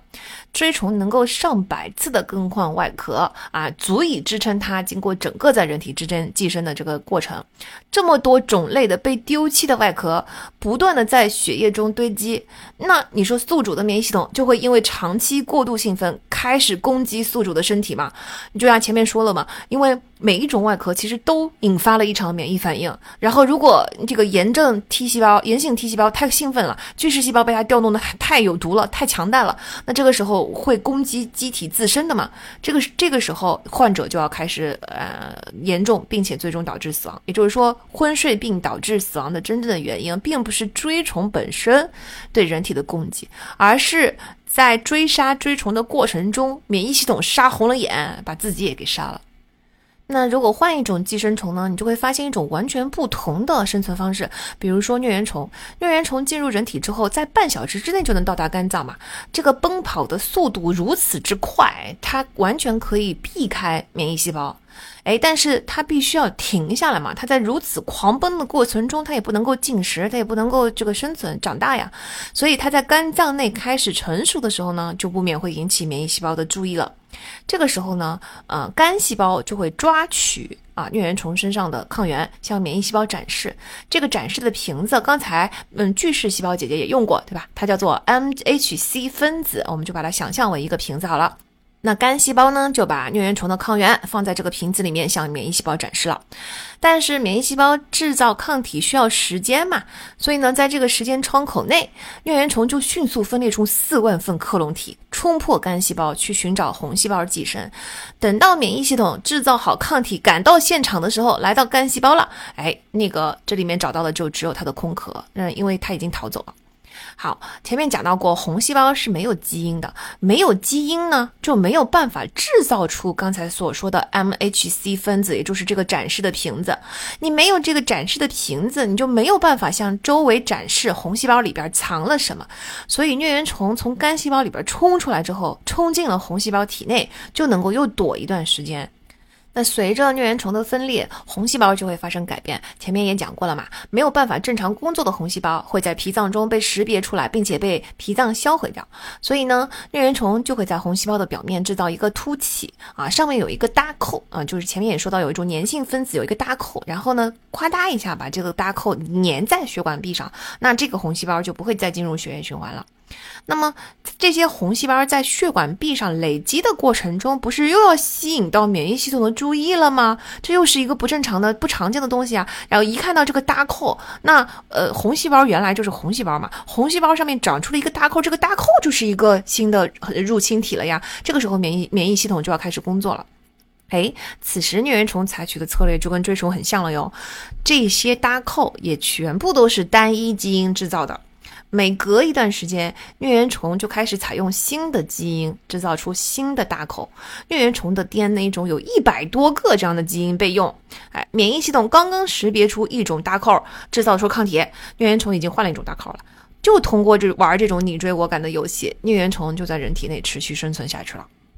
那如果说以上锥虫和疟原虫这两种寄生虫都是靠偷天换日啊，不断躲避免疫细胞，就你追我赶的这种方式来存活的话呢，有一种寄生虫就是明知山有虎，偏向虎山行，偏要在最危险的地方去寄生啊。这种寄生虫叫做利什曼原虫，它寄生的对象就是杀伤力极强的巨噬细胞。哎，前面说过，免疫细胞的第一波攻击是由补体完成的。补体会做两件事情：第一，在攻击对象的细胞膜上钻孔；第二，充当信标来吸引巨噬细胞。那利什曼原虫呢，能抵抗住补体的第一波攻击啊，它就不让补体在自己的表面钻孔，我可以抵抗住你。但是呢，它可以保留补体的信标功能，也就是说，它想要补体把巨噬细胞给吸引过来。巨噬细胞进来了以后，一看到哎哎一个外入侵的外来体，一口给你吞了，它所以它就一口把这个历史蔓原虫给吞进去了。正常的情况下，巨噬细胞会把吞进去的东西包裹在一个囊泡里，然后它的体内还存在另外一种囊泡，这种囊泡里边充满着刀，就手术刀吧。然后它把两个囊泡结合在一起，那么有手术刀的那个囊泡就会把寄生虫切碎，它它它它它它，全都切碎，就好像就是把吞进去的东西包成一个东西，通过了另外一个囊泡里边的这个刀的组合，哎，切碎以后的碎片放在 M M H C 的瓶子里面送去给 T 细胞，那就识别抗原。但是基于某种科学家到现在也没有搞清楚的原理，利什曼原虫居然可以阻止巨噬细胞体内这种种两种囊泡的结合。那你说它不结合，那也就是说刀不会过来切碎你，不切碎你，我就不会把碎片装在瓶子里边送去给 T 细胞，那就 T 细胞识别不到抗原，它就以为体内什么事情也没发生，对吧？它不就能够安安稳稳的生活在巨噬细胞的体内了吗？啊，不但如此哈，这些原虫还能够改变巨噬细胞释放的化学信号。前面说过，T 细胞会变身成三种 T 细胞，其中炎性 T 细胞是最具杀伤力的，而辅助 T 细胞是用来帮助 B 细胞制造抗体的。但是呢，辅助 T 细胞本身不参加近身的肉搏。啊，到底变成哪种细胞，其实是受到巨噬细胞分泌的化学物质的影响的。正常的情况下，巨噬细胞释放的信号会让免疫系统发出指令，让 T 细胞多分裂成炎性 T 细胞。炎性 T 细胞是可以杀死这种原虫的，但是被寄生的巨噬细胞，它就会释放另外一种信号，让免疫系统呃这个命令 T 细胞分裂更多，成为。辅助 T 细胞，辅助 T 细胞的任务就是帮助 B 细胞制造抗体嘛。但是，就算你制造出了更多的抗体，巨噬细胞是自己人呢，抗体对巨噬细胞是没有用的呀，它只有喷洒在直接喷洒在入侵者身上才有用嘛。哎，所以就是你分裂出那么多的辅助 T 细胞，一点用也没有。这就是啊，利什曼原虫厉害的地方了，它选择的是它的杀手巨噬细胞的体内，反而受到了庇护。那以上这些寄生虫呢，都只会挑选一种细胞寄生，大多数的寄生虫其实都是如此哈，到时候都挑挑选某一种细胞。可是有极少数的几种寄生虫就厉害了，它们能用蛮力冲入几乎所有的细胞。哎，其中有一种的名字我们非常的熟悉，就是弓形虫。弓形虫其实是疟原虫的近亲，哎，但是疟原虫只能寄生在肝细胞和红细胞中，弓形虫可以靠蛮力挤进几乎所有的细胞，然后入侵细胞之后就会开始分裂，分裂出一百二十八个克隆体，就会撕裂细胞冲出来，然后各自再入侵新的细胞。在分裂和入侵几天之后，弓形虫就会改变节奏了。它不再入侵细胞了，而是开始建立囊壁。啊，每个包囊里面呢，都包裹着几百只弓形虫。每隔一段时间，这些包囊中的一个就会裂开，里面的弓形虫就会冲出来，入侵其他的细胞，逐渐形成新一代的弓形虫。注意哦，这么多的包囊里边，每隔一段时间，只有其中的一个会裂开哦。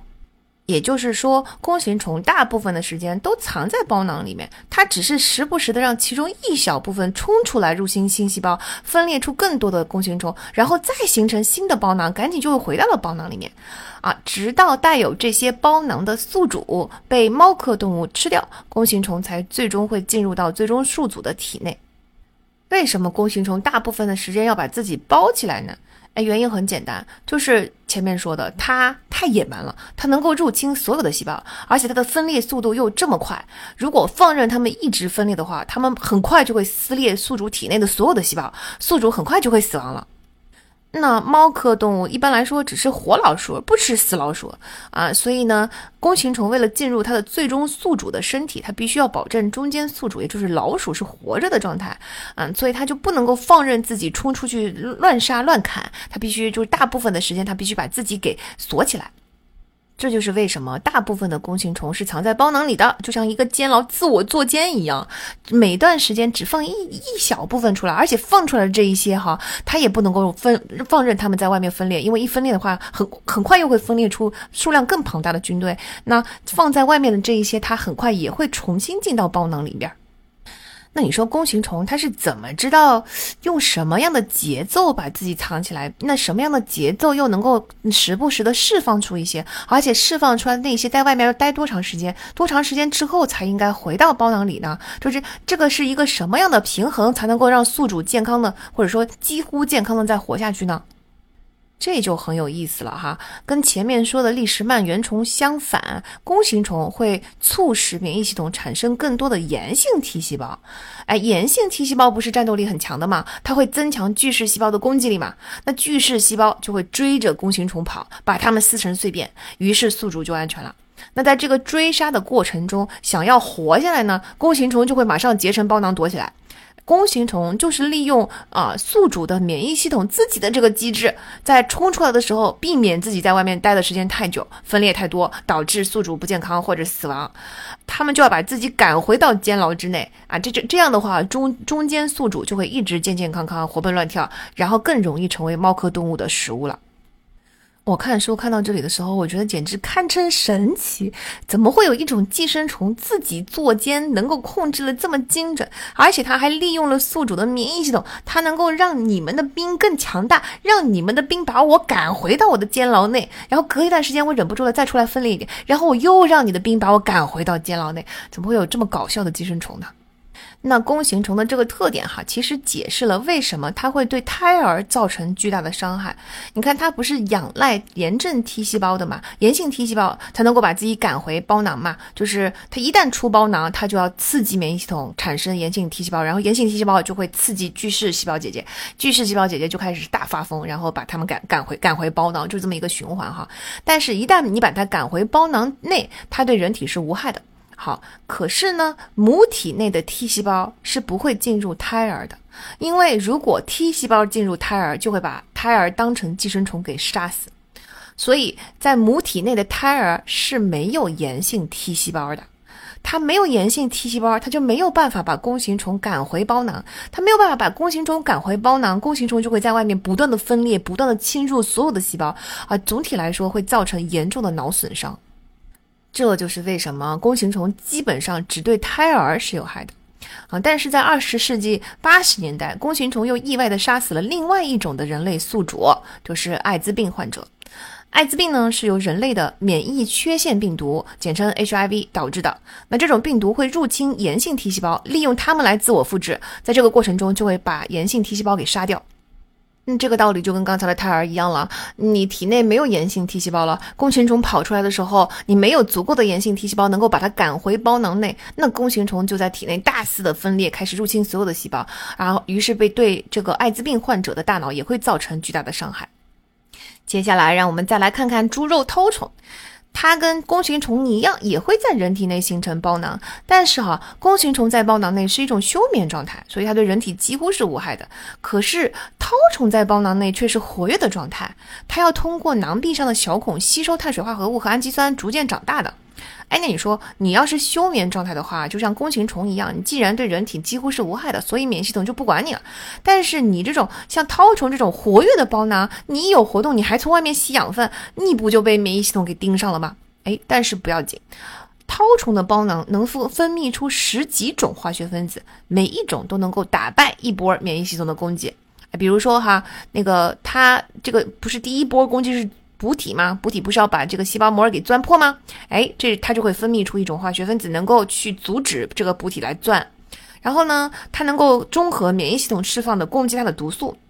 最过分的是哈，它它为什么就是要呃活跃的吸引各种免疫系统来攻击它呢？因为它希望能够刺激免疫系统制造更多的抗体。为啥呢？因为抗体到达包囊的时候，它会把抗体拖进去吃掉。也就是说，绦虫简直就是吃宿主体内的抗体、吃弹药长大的呀。即便如此，绦虫它也不想杀死中间宿主，对吧？只有它想要进入到最终宿主的希望破灭的时候，这个时候它觉得我的重生已经无望了。这个时候我干嘛还要让中间宿主给活着呢？那这个时候它才会变得非常的危险。此时包囊就不再分泌那些化学分子了。一旦失去了保护，这么大一个包囊在那里，免疫系统就会展开疯狂的攻击。那这种攻击引起的反应太大，往往会杀死患者自己。所以就是其实寄生虫嘛，寄生虫本身它都不想杀死宿主的，往往杀死宿主的是由于寄生虫所引起的免疫反应。那血吸虫呢？它又使用了一种新的方法啊，怎完全的原理其实科学家也没有搞明白。但咱就是简单的说呢，血吸虫能够把自己的表膜变成宿主的细胞的表膜，也就是说，它已经完全伪装成自己人了。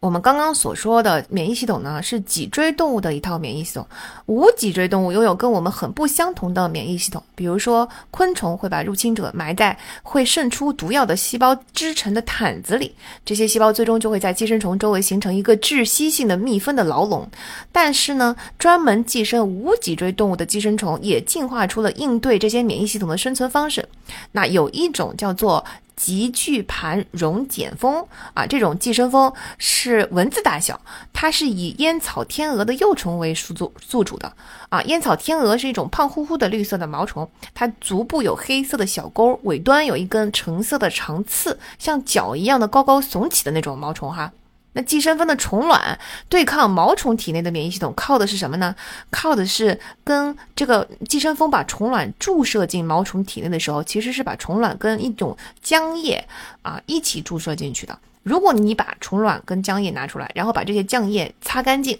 再把虫卵放进毛虫的体内，虫卵就会很快被毛虫体内的免疫系统给杀掉。那这种浆液是怎么保护虫卵的呢？它里边其实有数以百万计的病毒，哎，寄生蜂是怎么来的？这个病毒咱就不展开说了哈。总之呢，就是寄生蜂能够把数以百万计的病毒放在这种浆液中，跟它的虫卵一起注入毛虫的体内。病毒会在数分钟之内就入侵宿主的细胞，它们接管了宿主的 DNA，命令细胞制造奇特的新的蛋白质。这些奇特的新的蛋白质就能够破坏天鹅幼虫的免疫系统。免疫免疫细胞开始互相粘附，而不是粘附在寄生虫的身上，然后它们纷纷的破裂，那宿主暂时性的就丧失了免疫能力，所以这个时候虫卵就得到了保护嘛。当然，毛毛虫能够在几天之内就从这些病毒中恢复过来，啊，因为我们说了嘛，寄生的生物是不想杀死宿主的。但是到了那个时候，几天之后，寄生蜂的幼虫已经发育出自己的防御系统了啊！一种类类似刚才说的血吸虫的伪装成自己人的方法，这个时候它就不怕毛虫的免疫系统了。听到这里，你是不是跟我一样又一次感到大受震撼？试想一下，如果是我们生活在免疫系统这样的环境下，就等于是每时每刻都有各种侦察兵在密集的搜索我们。一旦看到我们，就会发动一波又一波、一波又一波的攻击啊！用巨噬细胞的大刀切碎我们，用杀手 T 细胞命令我们就是感染我们好不容易感染的细胞自杀啊，把里边的我们给这个同类给杀掉。用炎性 T 细胞增强巨噬细胞啊，让巨巨噬细胞变得更可怕。用辅助 T 细胞协助 B 细胞来产生抗体，用大炮轰我们，而且他们还在不断的每一。个身上都在不断的发送信号，然后把附近的免疫细胞给抓过来，让更多的攻击者过来。哎呀，我想了想这个场景，我就觉得我可能连一秒钟都活不过吧。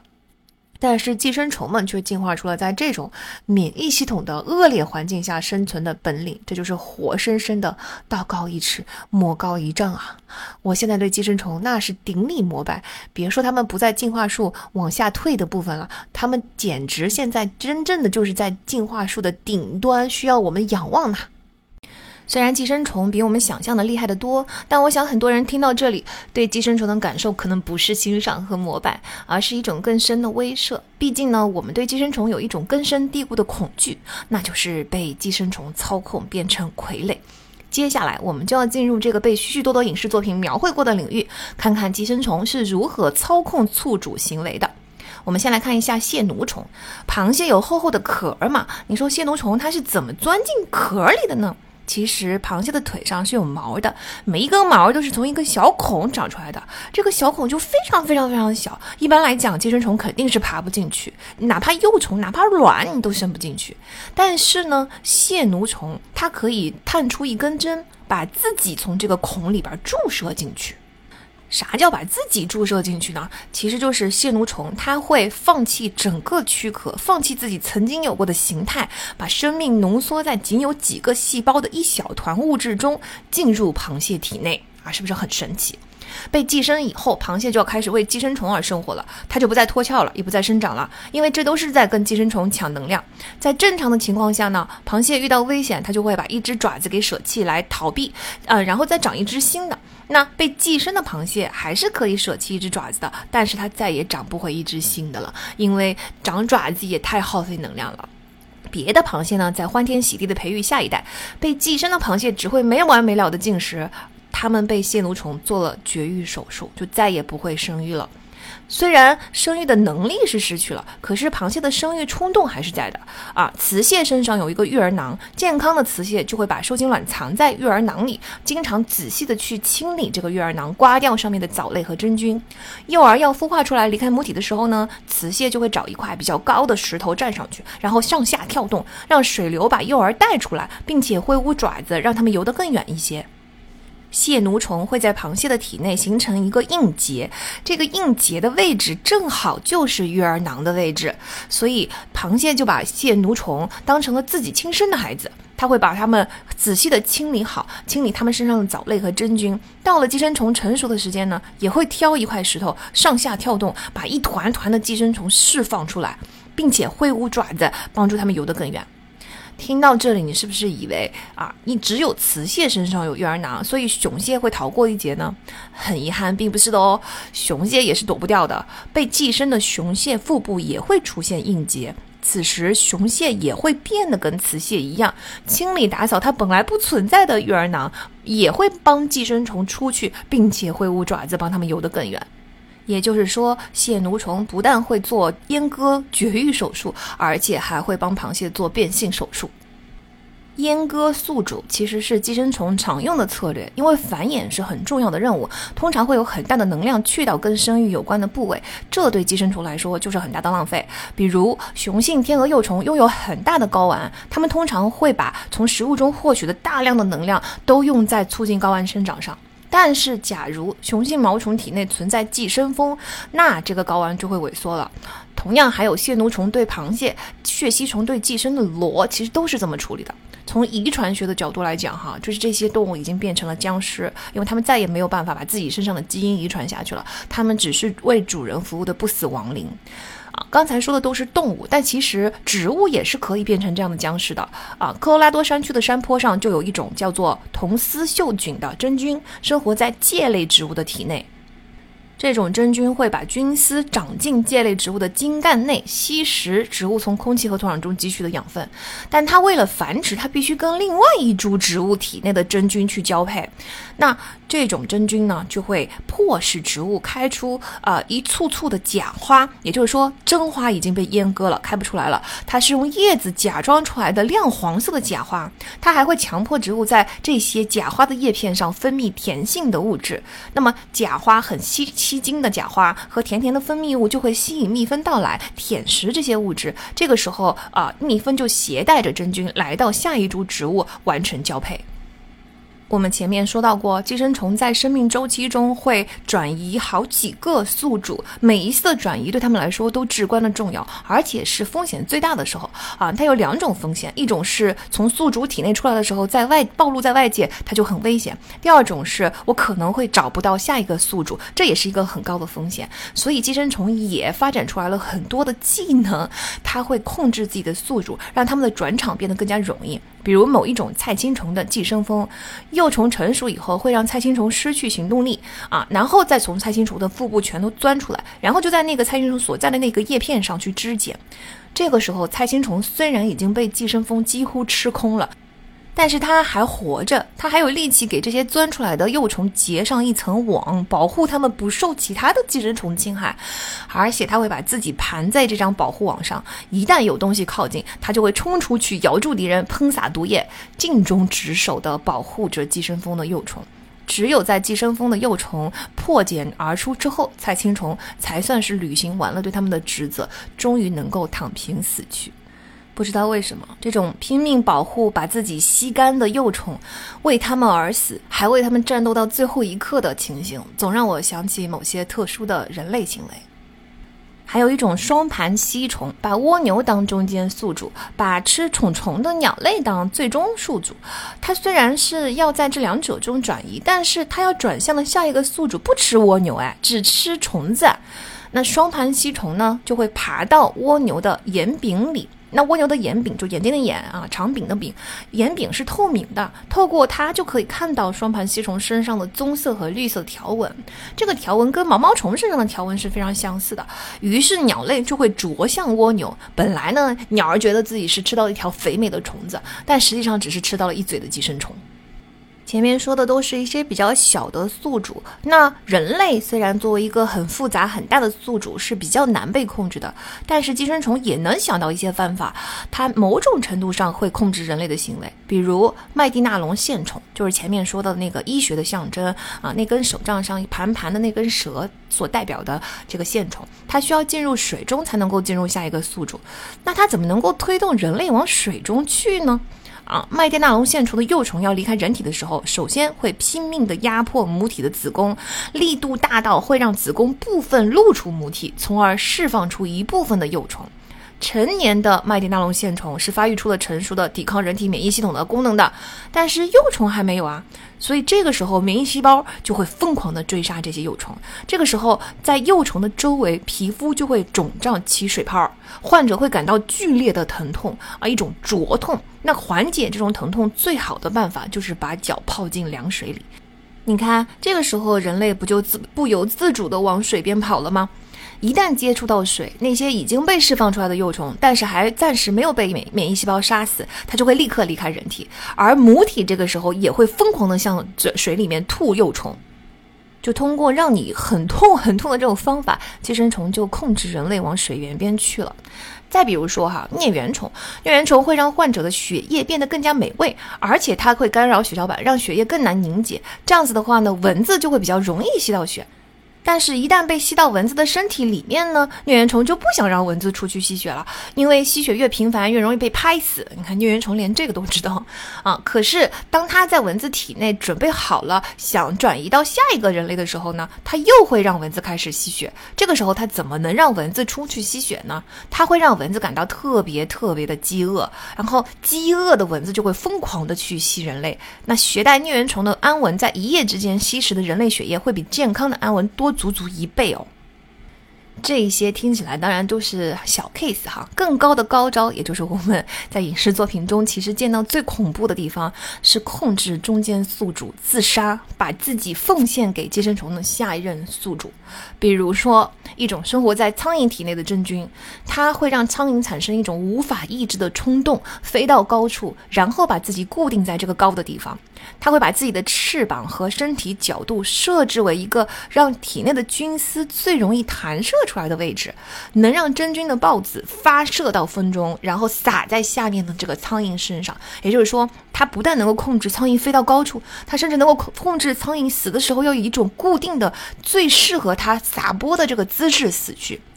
除此之外，这个真菌还能够控制苍蝇什么时间死，它的必须是在临近日落前的时候，因为只有这个时候空气才足够凉爽，露水才足够充足，更适合孢子在另一只苍蝇身上快速生长。也只有这个时刻，健康的苍蝇才会从空中降落在地面上准备过夜，所以就更容易成为啊空中就是弹射出来降落下来那些孢子侵袭的目标了嘛。那另一种吸虫呢，跟这种真菌很像，它会命令自己寄生的蚂蚁爬到草叶尖上去，这样就更容易被食草动物，比如说牛，也就是这种吸虫的最终宿主给吃掉。更神奇的是，这种吸虫对时间也非常敏感。假如蚂蚁在草叶上待了一整夜都没有被吃掉，那么在太阳升起的时候，这种吸虫就会让蚂蚁松开草叶，爬回地面，像一只正常的健康的昆虫那样度过白昼。因为如果这个时候继续留在草叶上，蚂蚁很可能就会被晒死。有一些种类的绦虫呢，会在三刺鱼的肠道内生活数周，等它们想进入鸟类的身体了，就会把鱼变成橙色或白色，就是让鸟类更容易看见。绦虫在三刺鱼体内生长的时候呢，它会占据整个啊三刺鱼的体腔，吸走宿主吃下的大部分的食物，所以鱼就算吃了很多东西，它自己还是饥肠辘辘。饥饿是一种非常好的操控方式。前面疟原虫就是这样让安文吸一倍的血的。这里呢，饥饿就会促使三三次鱼冒着更大的风险去获取食物，而不是在觉察到鸟类靠近的时候就飞速逃跑。也就是说，我太饿了，我已经顾不上了。你你要鸟类要啄我就啄我吧，我还是要吃东西。换句话说，被寄生的这种鱼，它就已经变成了一个浮标，它的身体就很容易被鸟类发现。而且由于它太饿了，它就还是就是即使鸟类靠近了，它也受不了，它还是在技术继续追逐食物，而不是转身逃跑。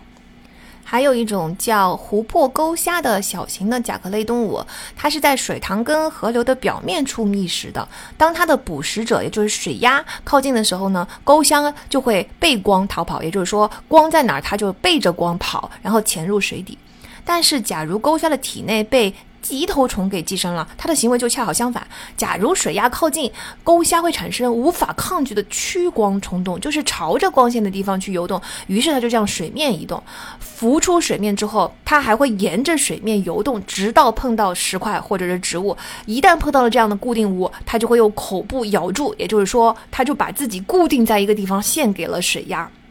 寄生虫到底是怎么做到这一点的呢？呃，其实它释放出了一种我们很熟悉的神经递质——血清素。这种化学物质通常是在钩虾交配的时候大量释放的。那而钩虾交配就是把自己固定在对方身上，所以科学家猜想，寄生虫就是用这种化学物质给钩虾模拟出了一个交配场景，让钩虾勾在石块上啊，把自己献祭给水鸭。还有一种寄生在甲虫身上的绦虫，它会让甲虫行动迟缓，待在地面上，而不是钻到地底下，从而更容易被老鼠发现和吃下去。那通常呢，甲虫被老鼠吃到嘴里的时候，它会分泌一种恶臭的化学物质，这个时候老鼠就会把嘴里的甲虫给吐掉。但寄生的绦虫能够阻止这种毒素的合成，所以甲虫就没有办法就分泌这种恶臭的化学物质了，于是就变成了老鼠的美餐。以上所说的这些方式，主要还是通过饥饿或者是交配这些常见的本能行为而达成的。那有一种寄生虫，我觉得它的操控方式那真是一一叫一个绝，而且这种寄生虫的名字我们也很熟悉，它就是在上一场免疫系统部分已经出场过的弓形虫。哎，我们来解释一下弓形虫是怎么操控宿主的哈。通常来说呢，猫的气味会导致老鼠脑内的化学物质平衡突然之间改变，老鼠就会变得非常的焦虑，就是有一种强烈的焦虑情绪。焦虑发作就会让健康的老鼠避开猫的气味，并且对探索新事物产生恐惧啊。当然，就比起探索新世界，肯定是活下去更重要了啊。比如说在实验中，嗯，你把这个猫的气味涂在一个地方，那那一般来说。健康的老鼠就一定会避开这些地方，而且它还会行动啊放慢下来，就是躲起来，而不在外面玩耍。但是呢，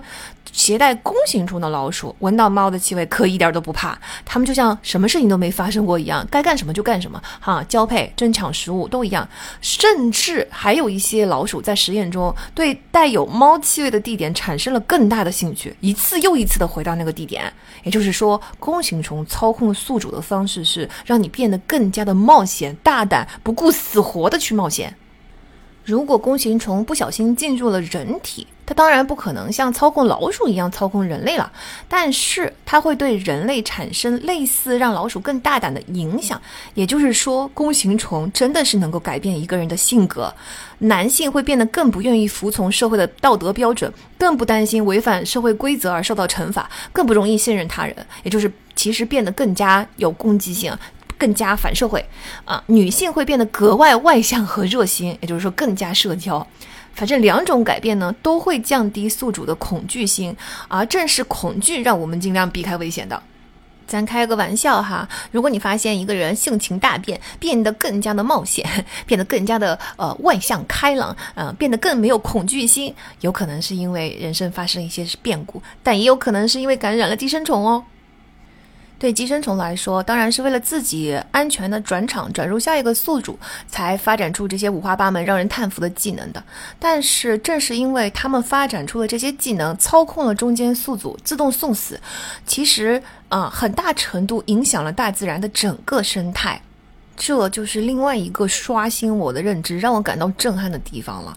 咱以前对生态系统一个地方的生态平衡的理解，就是捕猎者和被捕猎者两者的数量之间相互的一个平衡和影响。比如说哈，一个地方草地非常的丰盛，那么鹿群就会很多。鹿群一大呢，它可能就养活了更多的狼。但是狼群要是没有什么天敌太多了呢，就会嗯吃更多的鹿。那如果更鹿群小了呢，草地又会丰盛。总之就是大概是这么个影响的呃理论哈。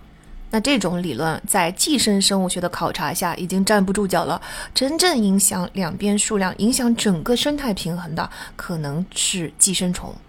比如，在本书出版的前十年间，科学家才刚刚发现，海洋中其实充满着数量惊人、远比他们以前认为的更多的病毒。平均每夸托，也就是零点九升表层海水中，就有一百亿个病毒。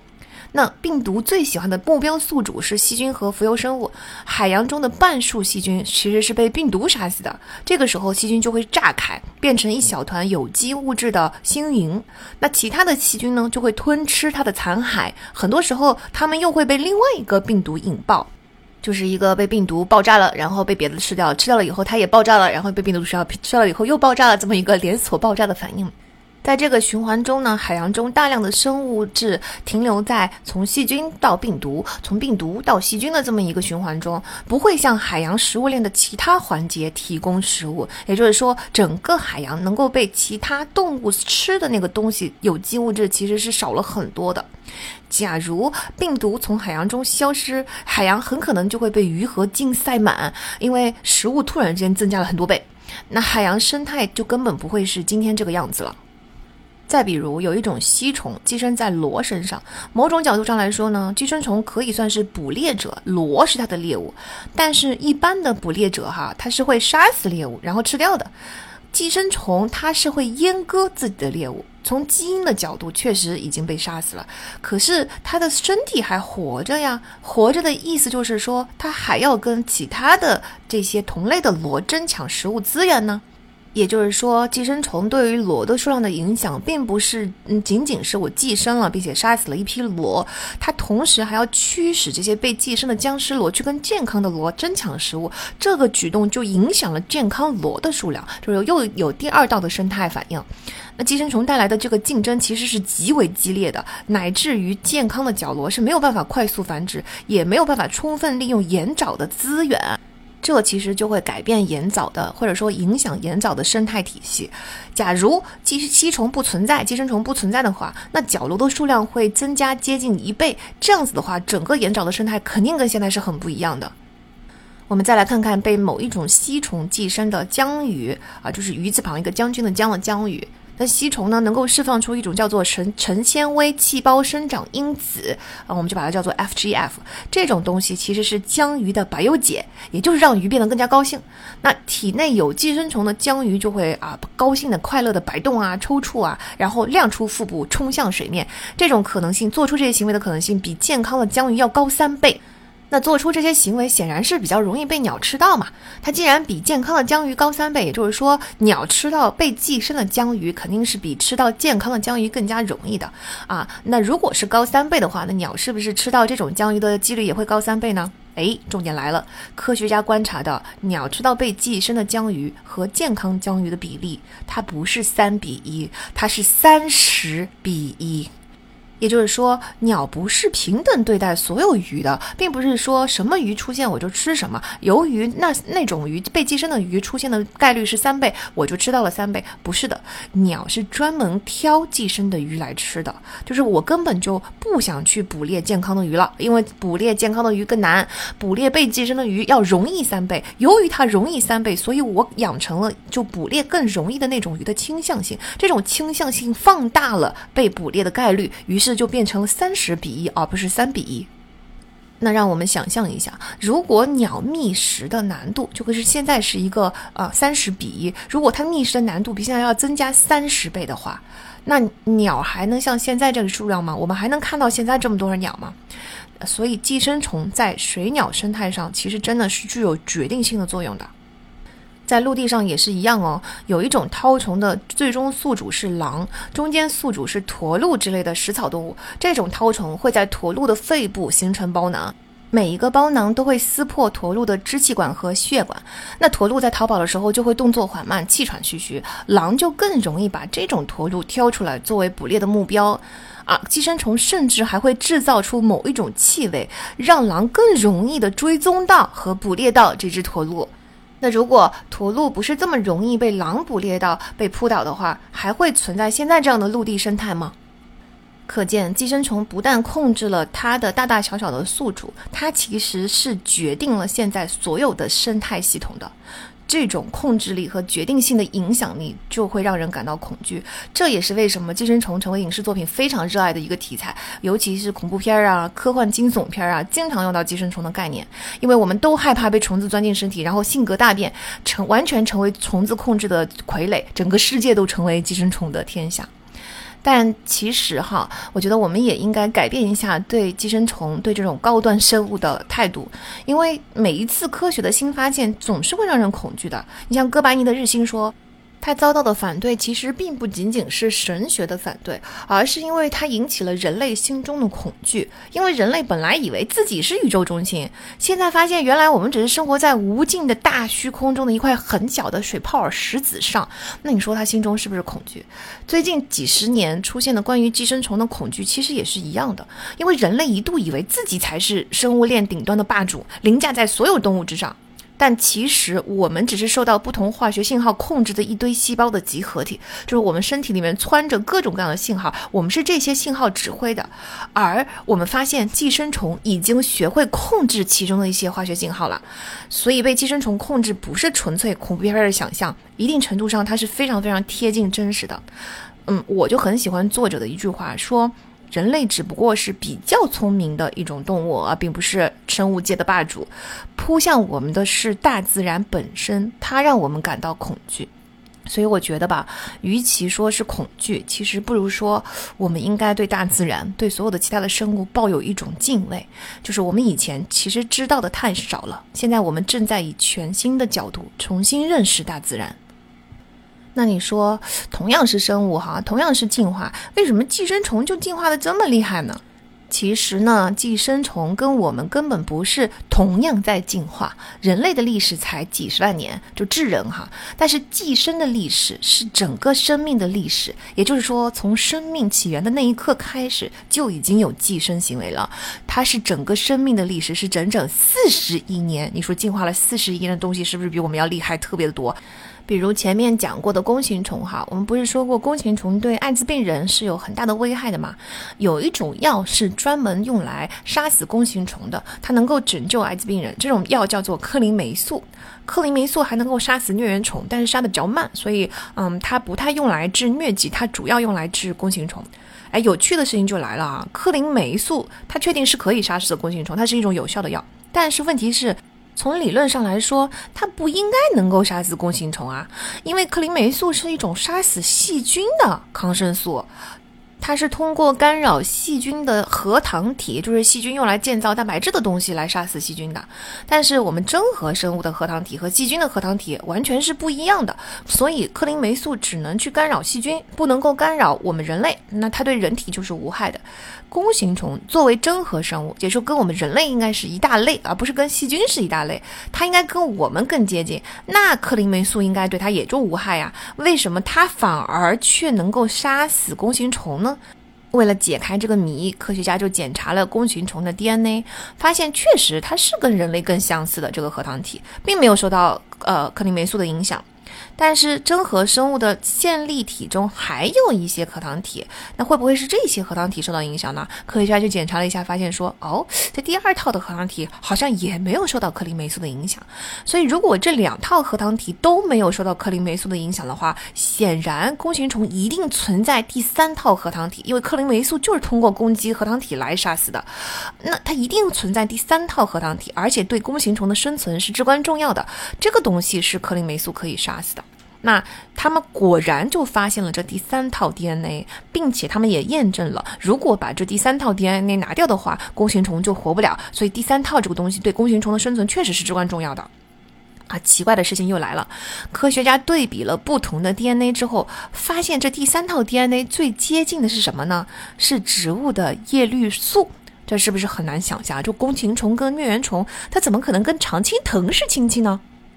为了说明这个诡异的现象，我们就要来看一下生命的起源了。最早出现的所有现代生物的共同祖先，其实是一类非常原始的类似细菌的有机体。那从这些非常原始的细菌开始，生命就演变成三个大分支。第一个分支就是细菌，第二个分支叫做古菌，就是古代的菌啊，古菌它跟细菌不一样哦，但它大体延续了类似细菌的生活。第三个大分支就是我们前面说到的真核生物，其中就包括了所有的植物、动物和真菌。从这三根大树杈上，进化之树不断的向上劈叉、劈叉、劈叉，然后三根树杈分别劈叉出了很多很多很多很多的枝桠啊，这个是达达尔文所画的进化之树。那传统的分类呢，是把所有的寄生虫都分在第三根分支上，也就是真核生物上。但是科学的发现越来越证明，这种分类是非常的不准确的。比如十九世纪的时候，生物学家就开始把传染性的细菌也归为寄生虫了，这很有道理嘛，因为细菌也是寄生的呀。但细菌肯定不是在真核生物的这条分支上，而且哈，你把寄生虫说成是有机物也不准确。因为病毒在这棵进化树上就找不到位置了嘛，啊，严格来说，病毒不是生物，它是没有内部的新陈代谢的，它没有办法自我繁殖。病毒不过是蛋白质构成的外壳，壳上携带着能让它们进入细胞的必要工具，然后利用细胞自身的机能来完成自我复制。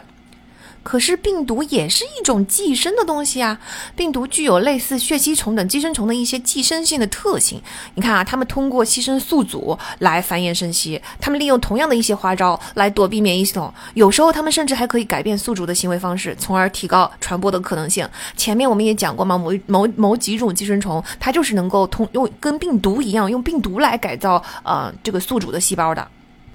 所以到了二十世纪七十年代呢，英国的生物学家理查德·道金斯终于认为，他说病毒也许不是传统意义上的生命，但是它们能完成生命的基本功能，也就是复制基因。所以我们也应该把病毒看作是一个生命。那寄生的行为呢，也不是某只跳蚤或者是棘头虫的所作所为，而是一组 DNA 在另外一组 DNA 的帮助下，或者说以另外一组 DNA 为代价完成的复制。那么，在这个定义下，寄生虫虽然后面有个虫子的虫，它就不光光是真核生物，它也不光光是有机物，它包括了细菌，它包括了病毒，它甚至还要超越细菌和病毒，它仅仅也可以是一组 DNA，一组寄生的 DNA。那这组寄生的 DNA 就被称为自私的 DNA，或者是基因寄生虫。它们也是一样，利用宿主，也就是其他的基因来完成自我复制，就跟传统定义的自寄生虫一样，基因寄生虫也会伤害宿主，也就是它会把自己插入啊其他健康的基因组中的任何一个位置，它就有可能引发疾病。那由于基因寄生虫，也就是这种特殊的基因，能够比其他的基因复制的更快，那它们已经在所有的这个其他的宿主基因中泛滥，其中就包括人类的基因。它们中呢有一些窃取了宿主的基因，能够自己制造蛋白质的外壳，这种基因寄生虫就变成了病毒，脱离了所在的细胞，前去感染其他的细胞。这段话可能稍稍有一点难理解哈，咱就只要能够理解他说，自从有了 DNA、有了基因这个东西开始，就已经分出了被寄生和寄生这两大类了。也就是说，寄生这件事情开始就在生命的最最最起源上。正是由于有这些寄生的基因的存在，而它们复制的又比较快，然后它们又经常在捣乱，所以呢，嗯，通过基因和基因寄生虫之间的混战，慢慢的呢，健康的基因就要开始形成联盟，共同来协作对抗基因寄生虫。从那个时候开始啊，因为基因的联盟组成了有机体，才终于开始演化出来，才终于进入了上面说过的三个分支：细菌、古菌和真核生物。可以说，就是不但说是在生命的最初就出现了寄生，而且正是因为寄生行为推动着非寄生的这些基因团结起来，才形成了我们今天这样的生命。后续所有的生命都是从这一刻开始的，等于说寄寄生基因是我们生命起源的那一只推手。从那里开始呢，寄生生物和宿主之间其实是会模糊界限的，因为偶尔会有寄生虫的 DNA 进入宿主本身的 DNA 啊，那寄生虫自己的 DNA 则萎缩的只剩下几个最基础的功能了。两种有机体其实变成了同一种有机体啊，也就是说两者融合了。那达尔文当初可真想不到哈，自己画的这个进化之树，分叉分叉分叉，但是有些枝呀居然还能够重新长到一起。其中有一个长到一起的，就是我们所熟悉的叶绿素，就是某些古老的真核生物吞下了可以进行光合作用的细菌，所以这些真核生物就变成了自己本身能够进行啊光合作用的，嗯，以阳光为生的藻类。那就是这些藻类把细菌剥夺的只剩下驾驭阳光的能力了，就是叶绿体，就是这些细菌的所有的别的东西都已经被宿主剥削完毕。保留了叶绿体的这个功能。那从这些真核生物中，就慢慢进化出了藻类和陆生植物，因为它们可以光合作用了，所以它们可以慢慢的长到空气里面，长到了陆地上。那它们的光合作用呢，继续增加了大气中的氧气，慢慢慢慢的，整个地球的生态就形成了。也就是说呢，我们从小学到的植物才拥有的叶绿素，它根本就不是植物自己的，它根本就不是植物自己从一开始的时候天生的进化出来的，它是从远古的时候在寄生虫身上抢来的。那在几百万年之后，另外一种真核生物吞噬了这些藻类中的一个新的宿主，吞吞下了藻类之后，扔掉了细胞核和线粒体，也只保留了这个叶绿体。这个黑吃黑的强盗就是疟原虫和弓形虫的祖先，啊，就这个俄罗斯套娃的世界就解释了为什么我们可以用杀死细菌的抗生素来治疗疟疾和弓形虫，因为疟原虫和弓形虫体内有一个曾经的细菌在肩负着维持生命的重任。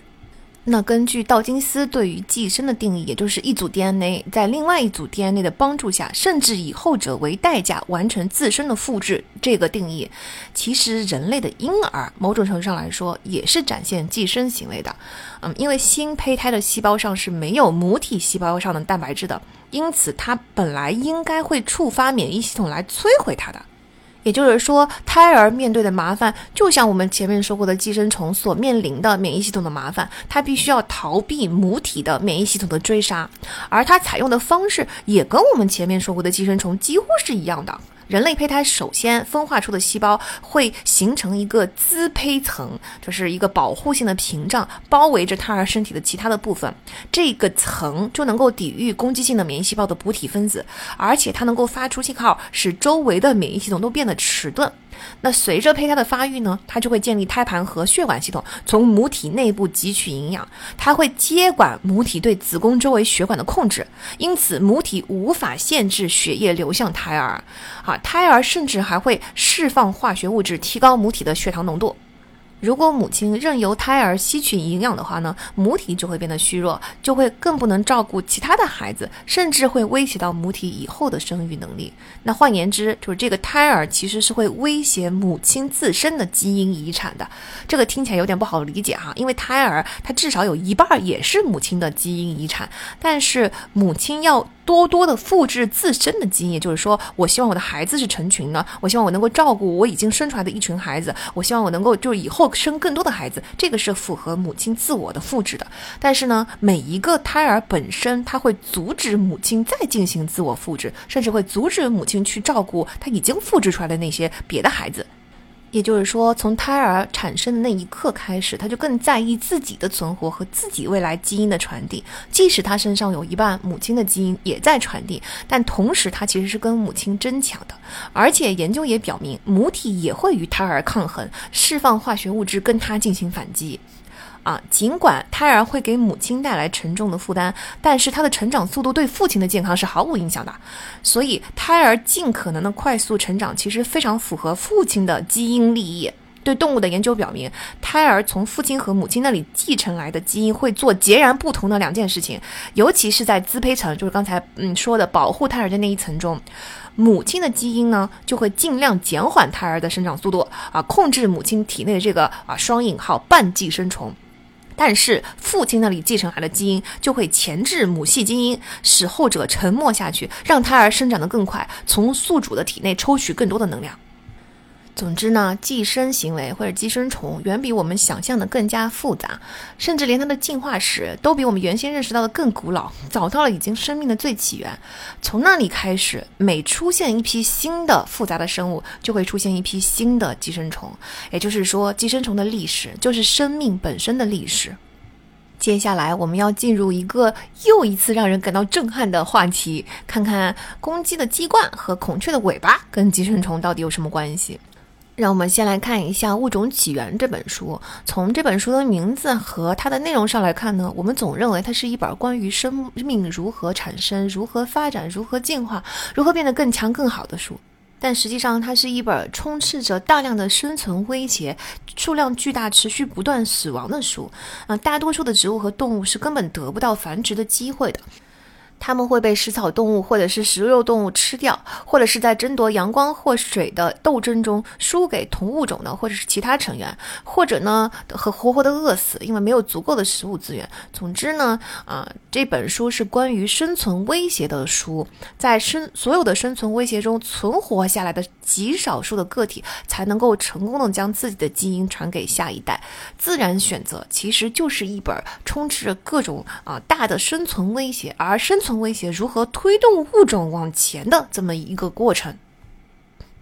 但是达尔文在这本书中却没有提到一个特别特别强大的生存威胁，而且他本人其实是这个生存威胁的受害者。他有十个孩子，十个孩子都曾经与流感、伤寒和猩红热等疾病做斗争。到一八五九年《物种起源》出版的时候，已经有三个孩子已经去去世了。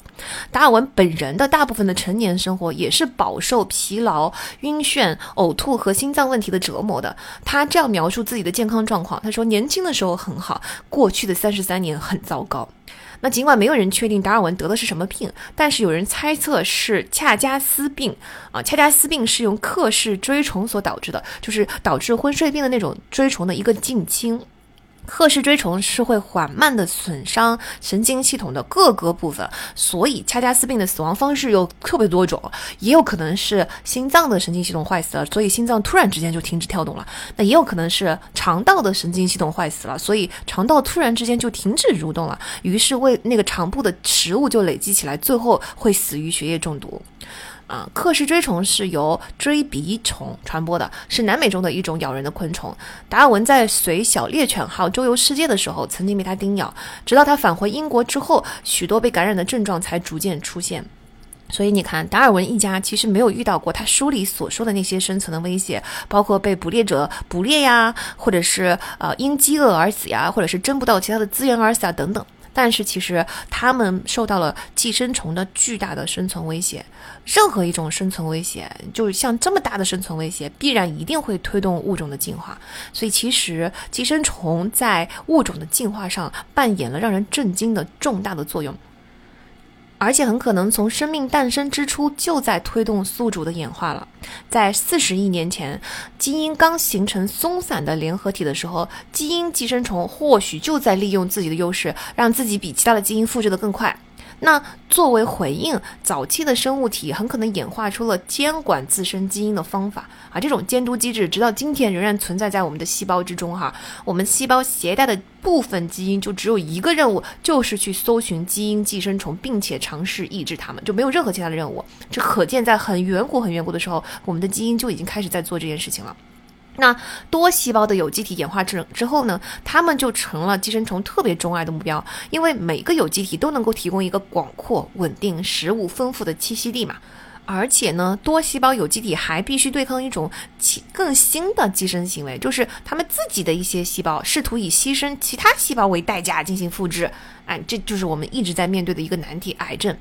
这些生存压力、生存威胁就导致了最初免疫系统的演化。啊，道高一尺，魔高一丈嘛。免疫系统的演化呢，又会让寄生虫演化出更高的生存策略，包括我们自身的这个寄生细胞，我要有更高的策略。啊，比方说，有个免疫系统演化出一种标记机制，能给寄生虫打上标签，让寄生虫就变得更加容易识别和杀死。啊，寄生虫随即就会演化出用来撕掉这个标签的工具。那免疫系统呢，在这个追你追我赶的过程中就变得越来越复杂。然后大约五亿年前，脊椎生物就演化出了用 T 细胞和 B 细胞识别特定种类的寄生生物，并产生相应抗体的能力。也就是说，我们能够用喷射炮喷出抗体，咣咣咣杀死一大堆的细菌病毒。这个能力其实免疫能力其实是寄生虫推动我们啊，在这个五亿年前所演化出来的。换句话说，我们有今天这么复杂的免疫系统，咱得感谢寄生虫。那寄生虫跟宿主呢，就是一种协同进化。哎，什么叫协同进化呢？就是哎，你进化了，我跟着进化；我进化了，你又跟着我进化。最典型的是蜂鸟和它采的一种花儿。大家大家都知道，蜂鸟的嘴很长嘛。其实蜂鸟的嘴一开始的时候就没有这么长，它慢慢的进化出了更长一点的嘴，好更容易的采到花心里的花花蜜。被它采的花就随之进化出了把我的花蕊藏得更深的一种形状。那蜂鸟又采不到了，然后呢，它又进化出了更长的嘴。这个时候，花的形状又把自己的花蕊藏得更深。就这么你追我赶，一来一回，大家可以去网上搜一搜。现在你就会发现，蜂鸟的嘴已经变得很长，与与它对应的它采的某一种花呢，也它的形状就像是一个长长的小小针管一样，把这个花蕊藏在很深的地方。就它跟蜂鸟形成了严丝合缝的一个对应。这就是协同进化，但是跟蜂鸟和花儿的协同进化不同，就是这个协同进化是一种往前大家都变化的这么一种协同进化嘛。寄生虫跟宿主之间呢，并不是一种你变得更高，我也变得更高，然后一一节一节爬上去都变变得很不一样的那种协同变化，它更像是在原地踏步的，而且是旋转木马式的踏步，是转一圈又回到原地。啊，这是为什么呢？因为通常某一种宿主，如果比如说哈，我们把它叫做宿主 A 这种生物，比其他的宿主更强大、更常见，它就会更容易成为寄生虫青睐的宿主，因为更容易嘛。啊，但问题是寄生虫它会呃让宿主变得更加的虚弱。那以及它还会阉割宿主，那宿主变得虚弱以后，它的生存就变得更难，而阉割了之后数量就会变少，一代一代的这么下来呢，宿主 A 的这个整个物种就会衰落。随着宿主 A 衰落，另一群宿主暂且我们就称之为 B，它就逐渐崛起了。这个时候呢，能够攻击宿主 B 的寄生虫就得到了自然选择的奖励，开始大量的繁殖。最终，它们会导致宿主 B 数量的下降，使得宿主 C 上位，然后就是宿主 D、宿主 E 转了一圈，最终有可能又回到了宿主 A。啊，每隔一段时间，突变还会产生一个罕见的新宿主的品系，它会成为宿主 F，加入整个越来越大的旋转木马，这就是一种奇怪的进化的圈子，就是你进化了，但是你好像又没有进化，但反正就是在不同宿主之间的起伏变化，进化没有一个特定的方向，它就像是在原地奔跑，你哪儿也没去成，但你跑得特别的忙碌。啊，这就被称为是红皇后假说啊。这个红皇后来自于《爱丽丝镜中奇遇》，它是那个《爱丽丝梦游仙境》的续集里边，红皇后带着爱丽丝跑来跑去，跑来跑去，但是哪儿都跑不到，就是只在原地兜圈子。然后他就对爱丽丝说了一句话，他说：“你必须尽力的不停的跑，才能够使你保持在原地。”哎，那寄生虫跟宿主之间的这个协同进化，就像是红皇后带着瞎跑，跑了一圈兜回原地一样，它是一个旋转木马式的原地踏步式的进化。就在这个原地看似原地踏步的过程中，寄生虫可能促成了一个，我觉得我们现在理解起来是惊天动地的进化上的里程碑。这个里程碑就是两性的产生。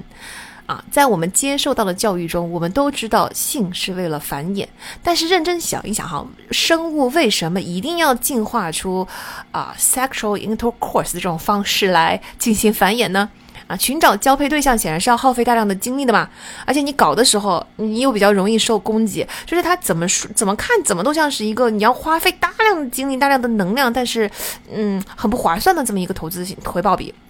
换换个角度说哈，如果说你这个性真的对繁衍如此的重要，如此的不可或缺，那为什么有的生物却没有进化出这一步啊？不需要性，它就可以同性繁衍呢？啊，这样的生物还不少。嗯，说到这里，我们想想之前在呃，我们为什么要睡觉的那一期，那位作者说过，他说地球上所有的已知生物都有睡眠，说明睡眠对于生存来说是一件非常非常重要的事情。因此，所有存活下来的、所有自然选择青睐的生物，全部都进化出了这种功能。那反过来，我们就可以对比在这里：如果性是一种对生存极度重要、绝对不可或缺、不能取代的东西，那么为什么不像睡眠一样是所有的生物都进化出的呢？比如说颤杨，就颤抖的颤，一片颤杨森林，其实全部都是一棵杨树的根系克隆而来，无性繁殖就够啦。再比如说海蛞蝓或者是蚯蚓等等，哈，它雌雄同体啊，它同时拥有两套性器官，能够自体受精啊，为什么一定要分出两性呢？而且有些种类的蜥蜴，它全都是雌性，在一个名叫孤雌生殖的过程中，有某种方式触发未受精卵就开始发育了，就不用受精啊，直接就是这个卵就直接发育了。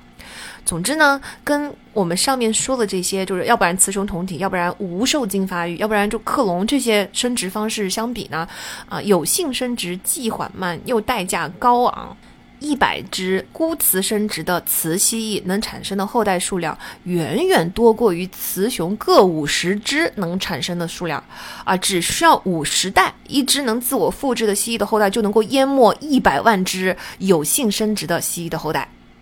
你想想看，五十代，一只和一百万只的区别，所以有性生殖为什么它一定要进化出来呢？为什么？那在科学家探索这个问题，这个 million dollar question 的时候呢，呃，曾经最受欢迎的两个假说分别是彩票假说和树木交错的河岸假说。好，根据彩票假说，啊，性能帮助生命在不稳定的环境中生存，也就是说，一排克隆体在森林中可能过得很好，可是如果森林几百年后变成了大草原呢？那性带来的变种能够让有机体在变化中生存下去，也就是说，环境是要变的，你不能永远不变吧？你不能永远克隆，你不能你现在克隆一百年可以，你能克隆一百万年吗？那性带来的变种，就是有了两性之后，它会产生一些变种。这个变种呢，就能够让有机体在变化中生存下去。啊，这个假说听起来似乎是有一点点道理，但是细想一想，它就很勉强，因为不涉及到两性的领域，物种不是一直在根据环境做出适应性的变化的吗？整本物种起源，所有的自然选择不都在做这个事情吗？为什么一定要通过两性来做呢？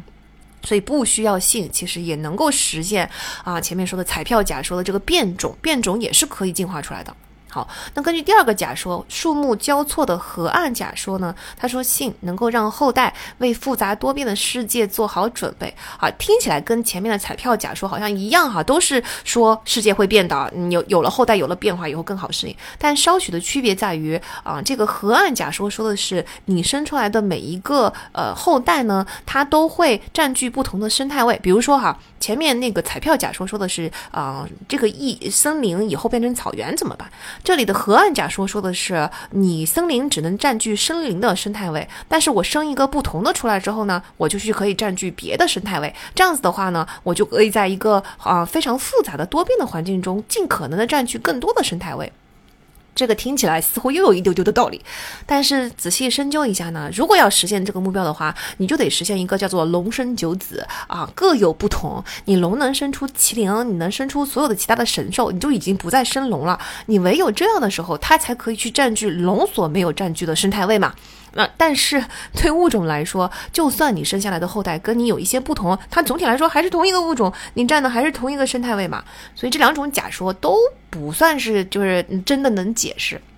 那一九八五年，有一个科学家叫做呃莱弗利，他来到了新西兰，开始研究对于性为什么存在的各种的解释，各种的假说。那为了做这个研究，他就需要有一种一既有性繁殖又无性繁殖的动物，这样的话，他才能够去研究什么情况下这个动物会选择有性繁殖，什么情况下会选择无性繁殖。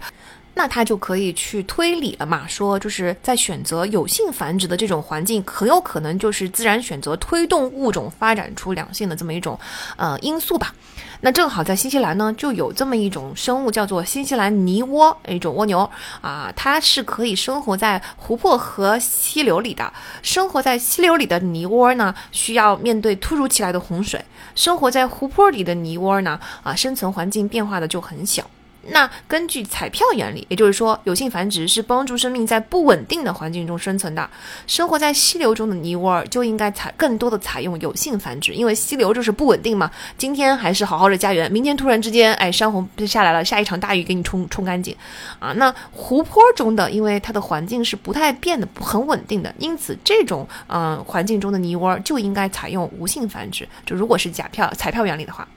那如果是根据河岸原理呢？也就是说，湖泊中的泥窝为了能够占据更多的生态位，因为一个嗯，这个整个湖泊它里边的生态位更多嘛，比溪流的生态位要高多多了。所以呢，它为了占据更多的生态位，在这个里边的泥窝就会采取有性繁殖。那反过来，在溪流这种生态位比较简单的，我不需要去生出后代来占据更多的生态位的这么一种环境里面呢，它就应该采取无性繁殖，因为无性繁殖的性价比更高。还有第三种假说，就是红皇后假说。我们前面说过了嘛，寄生虫跟着跟着宿主就是相互推动的进化，这个就是红皇后假说。宿主的很多身上的一些特性和元素，其实是寄生虫跟宿主之间在旋转木马的追逐中发展出来的，这个就是红皇后假说。也就是说，嗯，宿主逐渐的明白，相比于无性繁殖，有性繁殖更能够有效的对抗寄生虫。那么，根据这个假说，是寄生虫的多少才会决定泥窝的有性还是无性繁殖？如果是在寄生虫多的地方，它就应该选择有性繁殖；如果它是在寄生虫少的地方，它就应该选择无性繁殖。好，这三种理论哈，那大家可以想见。最后的结果，最后的科学观察所支持的是哪一种假说呢？既然咱们读的是《寄生虫星球》这本书，哎，答案肯定就是支持的是红皇后假说了啊！在 A 地区，就是泥窝在潜水中是跟水鸭生活在一起的。那水鸭是泥窝的寄生虫的最终宿主，就是泥窝只是中间宿主，所以浅水区的虫卵就会比较多。那明显在浅水区，泥窝的有性繁殖以及雄性泥窝的数量就明显的更多。在 B 地区，湖泊里的寄生虫更多，于是结果就相反了，是在湖泊里有性繁殖的更多。也就是说，我完全不是跟溪流还是湖泊有关的，我就是跟你哪个地方的寄生虫更多有关的。这不但支持了红皇后假说，而且推翻了前面的两个假说嘛。因为前面的两个彩票和河岸假说，它都要跟就是是固定的，就要不然就是溪流里边更多，要不然就是湖泊里边更多。嗯，和新西兰的泥窝一样，尼日利亚的结型小泡螺它也能够自体受精，所以要跟其他的个体进行有性繁殖，就是一个巨大的浪费。就这个能量，我没有必要长出雄性呃器官嘛。那这种小泡轮呢，在一年的不同的季节，其实有性繁殖跟无性繁殖是交替进行的。它什么时候进行有性繁殖呢？就是在有性繁殖的这一代成熟的时间，正好是在每一年的三到六月。那大家知道，有性繁殖的后代是会有更多的变种的嘛？就跟原来的是不一样的。但是如果不是有性繁殖的话，那就跟母体是啊一模一样的了。那三到六月正好是尼日利亚北部啊血吸虫的活动最猖狂的。一段时间，所以你看，它这个小螺丝、小泡螺，它选择了在我的后代啊，要在三到六月成熟的那一批，我就采用有性繁殖；不在三到六月成熟的那一批，我就节省能量啊，采用无性繁殖。最搞笑的是哈，红皇后假说它的这个证据不光是在宿主身上出现的，寄生虫本身也是一样支持的啊。大家都知道，寄生虫也是交配的嘛。那一九九七年，苏格兰的几名科学家就提出疑问说：寄生虫为什么要费这个力气呢？他们为什么就不能够自体受精，或者是同性繁殖，或者是克隆呢？因为你想，寄生虫的两性交配比自身生物还要更加困难，它还得去找到另外一个宿主体内的另外一性，或者说它得靠运气，靠同一个宿主身上感染了同时两性的寄生虫。嗯，所以呢，啊，他那个这些科学家，苏格兰的这几名科学家就跟前面的呃莱弗利一样，找到了一个嗯有性或无性生殖都可以的这么一个寄生的物种。嗯，他们选择的是大鼠分类原线虫。顾名思义，这种线虫就是生活在老鼠体内的。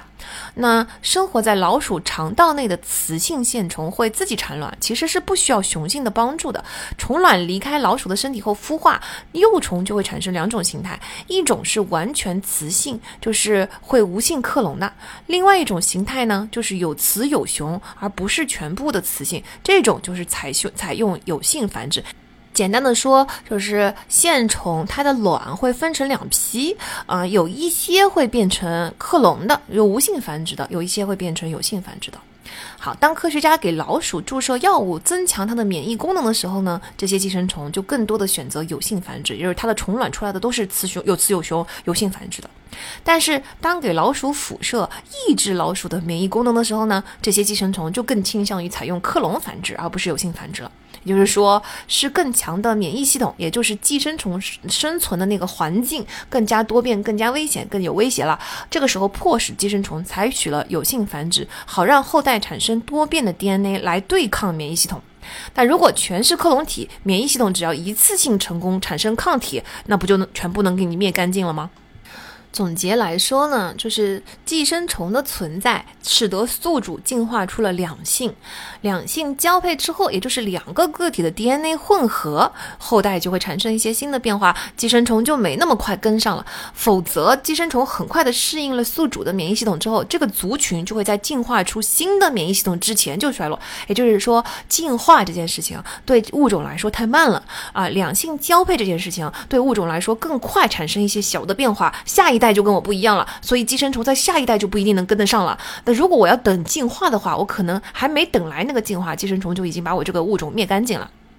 那反过来说呢？由于进化出了两性，争取到了时间，让寄生虫没有这么快能够摧毁一个物种，所以宿主就能够存活。宿主长期的存活下去呢，它的免疫系统就会得到进化，而进化后的免疫系统呢，又逼得寄生虫进化出了两性繁殖。有一种就是你不让我克隆，你让我浪费那么多资源去进行两性繁殖，我现在让你也尝尝这个滋味 啊！这真的是宿主和寄生虫之间非常神奇、非常奇妙的协同进化。至此，我们现在终于可以理解哈，动物界的雄性吸引雌性，为什么净搞些跟生存无关的华丽丽的展示哈？比如说雄鸟颜色极尽美丽，雌鸟就长得很朴素。你说，既然雌鸟这么朴素，它都能生存的话，就说明雄鸟长那些特别美丽的羽毛跟生存是没关系的，对吧？因为你你的另外一性不需要这些羽毛，我也能生存呐。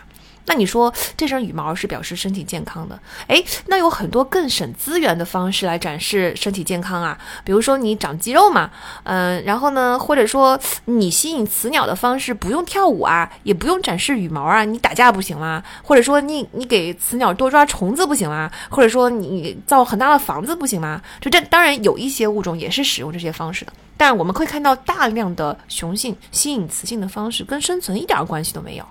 啊，公鸡的鸡冠就是其中的一个例子，它越大越鲜艳，越就越受母鸡欢迎。但是你说鸡冠跟生存有啥关系呢？现在我们明白了，这是因为寄生虫在动物的体内是看不出来的，但是呢，被寄生的生物往往会比健康的动物更加虚弱。因为能量都被寄生虫抢走了，所以要识别雄性体内有没有寄生虫，就是要看你有多么多的多余的资源，可劲儿的去找那些跟生存没用的东西。如果你把能量和资源全用在生存上了，就说明你们家没有余粮了，是吧？这就是为什么雄性吸引雌性的展示物必定是艳丽、奢侈和昂贵的。就是通过这样的原理，寄生虫有可能造就了机关，也有可能拉长了天堂鸟的尾羽，让红翅黑鹂变得更红，给雄性的脊背鱼的身上添上了一些很美丽的亮色的斑点，让蟋蟀的金包变得更大。啊，雌性可以用来评判雄性的一切特征，都有可能受到了寄生虫的影响。那按照这个理论呢，受到更多寄生虫滋扰的物种，就应该比寄生虫更少的物种会更艳丽这些雄性。好，细菌和病毒倒倒没有这种推进演化的功能，因为细菌和病毒通常不是杀死宿主，就是被宿主清除了。如果是杀死宿主呢，它就不用进化出这些东西了啊。如果是被宿主清除了，也就是说一个星期之后啊，那个我病好了，那我也没有必要再进化出这个东西了。所以细菌和病毒不会，但是寄生虫会。啊，所以科学家汉密尔顿和祖克就搜集了关于北美鸣禽及其寄生虫的报告。鸣就是打鸣的鸣，禽就是禽鸟的禽，就是一些会打鸣的鸟类。啊，在这些寄生虫，它会给这些鸟类造成慢性疾病，比如说会引起鸟疟疾的寄生虫，还有弓形虫、锥虫、形形色色的线虫、吸虫等等。那这两位科学家呢，是通过艳丽程度和歌声给每个物种的雄性炫耀行为打分的。他发现，最受寄生虫所累的物种就拥有最爱炫耀的雄性。还有一种生活在非洲中部的马拉维湖里边的鱼，这种鱼呢，为了吸引雌性，雄性会在湖底用沙子来构建一个呃居所。有些居所呢，就是在石块顶端放置的一把沙，但有一些就会形成几厘米高的巨大的圆锥，就这个建筑物彼此之间看的特别的不一样。这些鱼的所有雄性会一起啊建筑自己的小房子，啊，所以它们这些小房子呢都是彼此紧密相连的。每一条雄鱼都会守卫自己的小房子。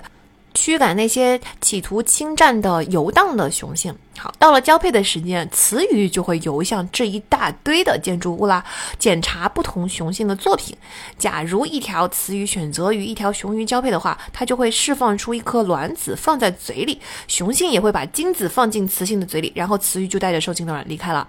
那实验证明，能建造出尺寸较大、形状光滑的小房子的雄性更容易获得雌性的青睐，而这些雄性同时也就是携带掏虫数量最少的个体。因为携带绦虫的鱼哈，要花费更多的时间进食，因为它饿嘛，以至于它没有办法、没有时间、没有力气去维护它的那个小建筑。这样子的话呢，它的这个建筑就成了一份病历书，甚至是一份基因简历啊，向雌鱼展示我没有空，我没有余粮，我没有办法建筑起一个好的房子。同样的道理嘛，尾羽更加绚丽的雄孔雀，也代表它对寄生虫的对抗是更加强烈的。除了两性之外，寄生虫甚至还帮助宿主建立了良好的卫生习惯和让他们学会礼貌哦。比如说邓羚，它不会因为特定的某处瘙痒而清理身体的，他们会按照精确钟表一般的时间表来打扫卫生，因为寄生虫的攻击是片刻不停的嘛。听到这里，我突然想到，那猫一天到晚在舔毛，它应该也是为了防寄生虫吧？啊，这样就帮我们铲屎官省了不少心了。因为只要你的家里是很干净的，猫几乎永远不用洗澡。在中美洲呢，还有一种吼猴，就吼叫的吼，它有一身上有一种凶残的寄生虫，叫做螺旋锥蝇。这种小苍蝇呢，会搜寻哺乳动物体表的伤口，甚至能够找到这个虫子叮咬产生的小口。它会通过伤口把卵产在动物体内，幼虫一旦孵化，就会开始吃宿主的血肉，造成巨大的伤害，能轻而易举的把吼猴给杀死。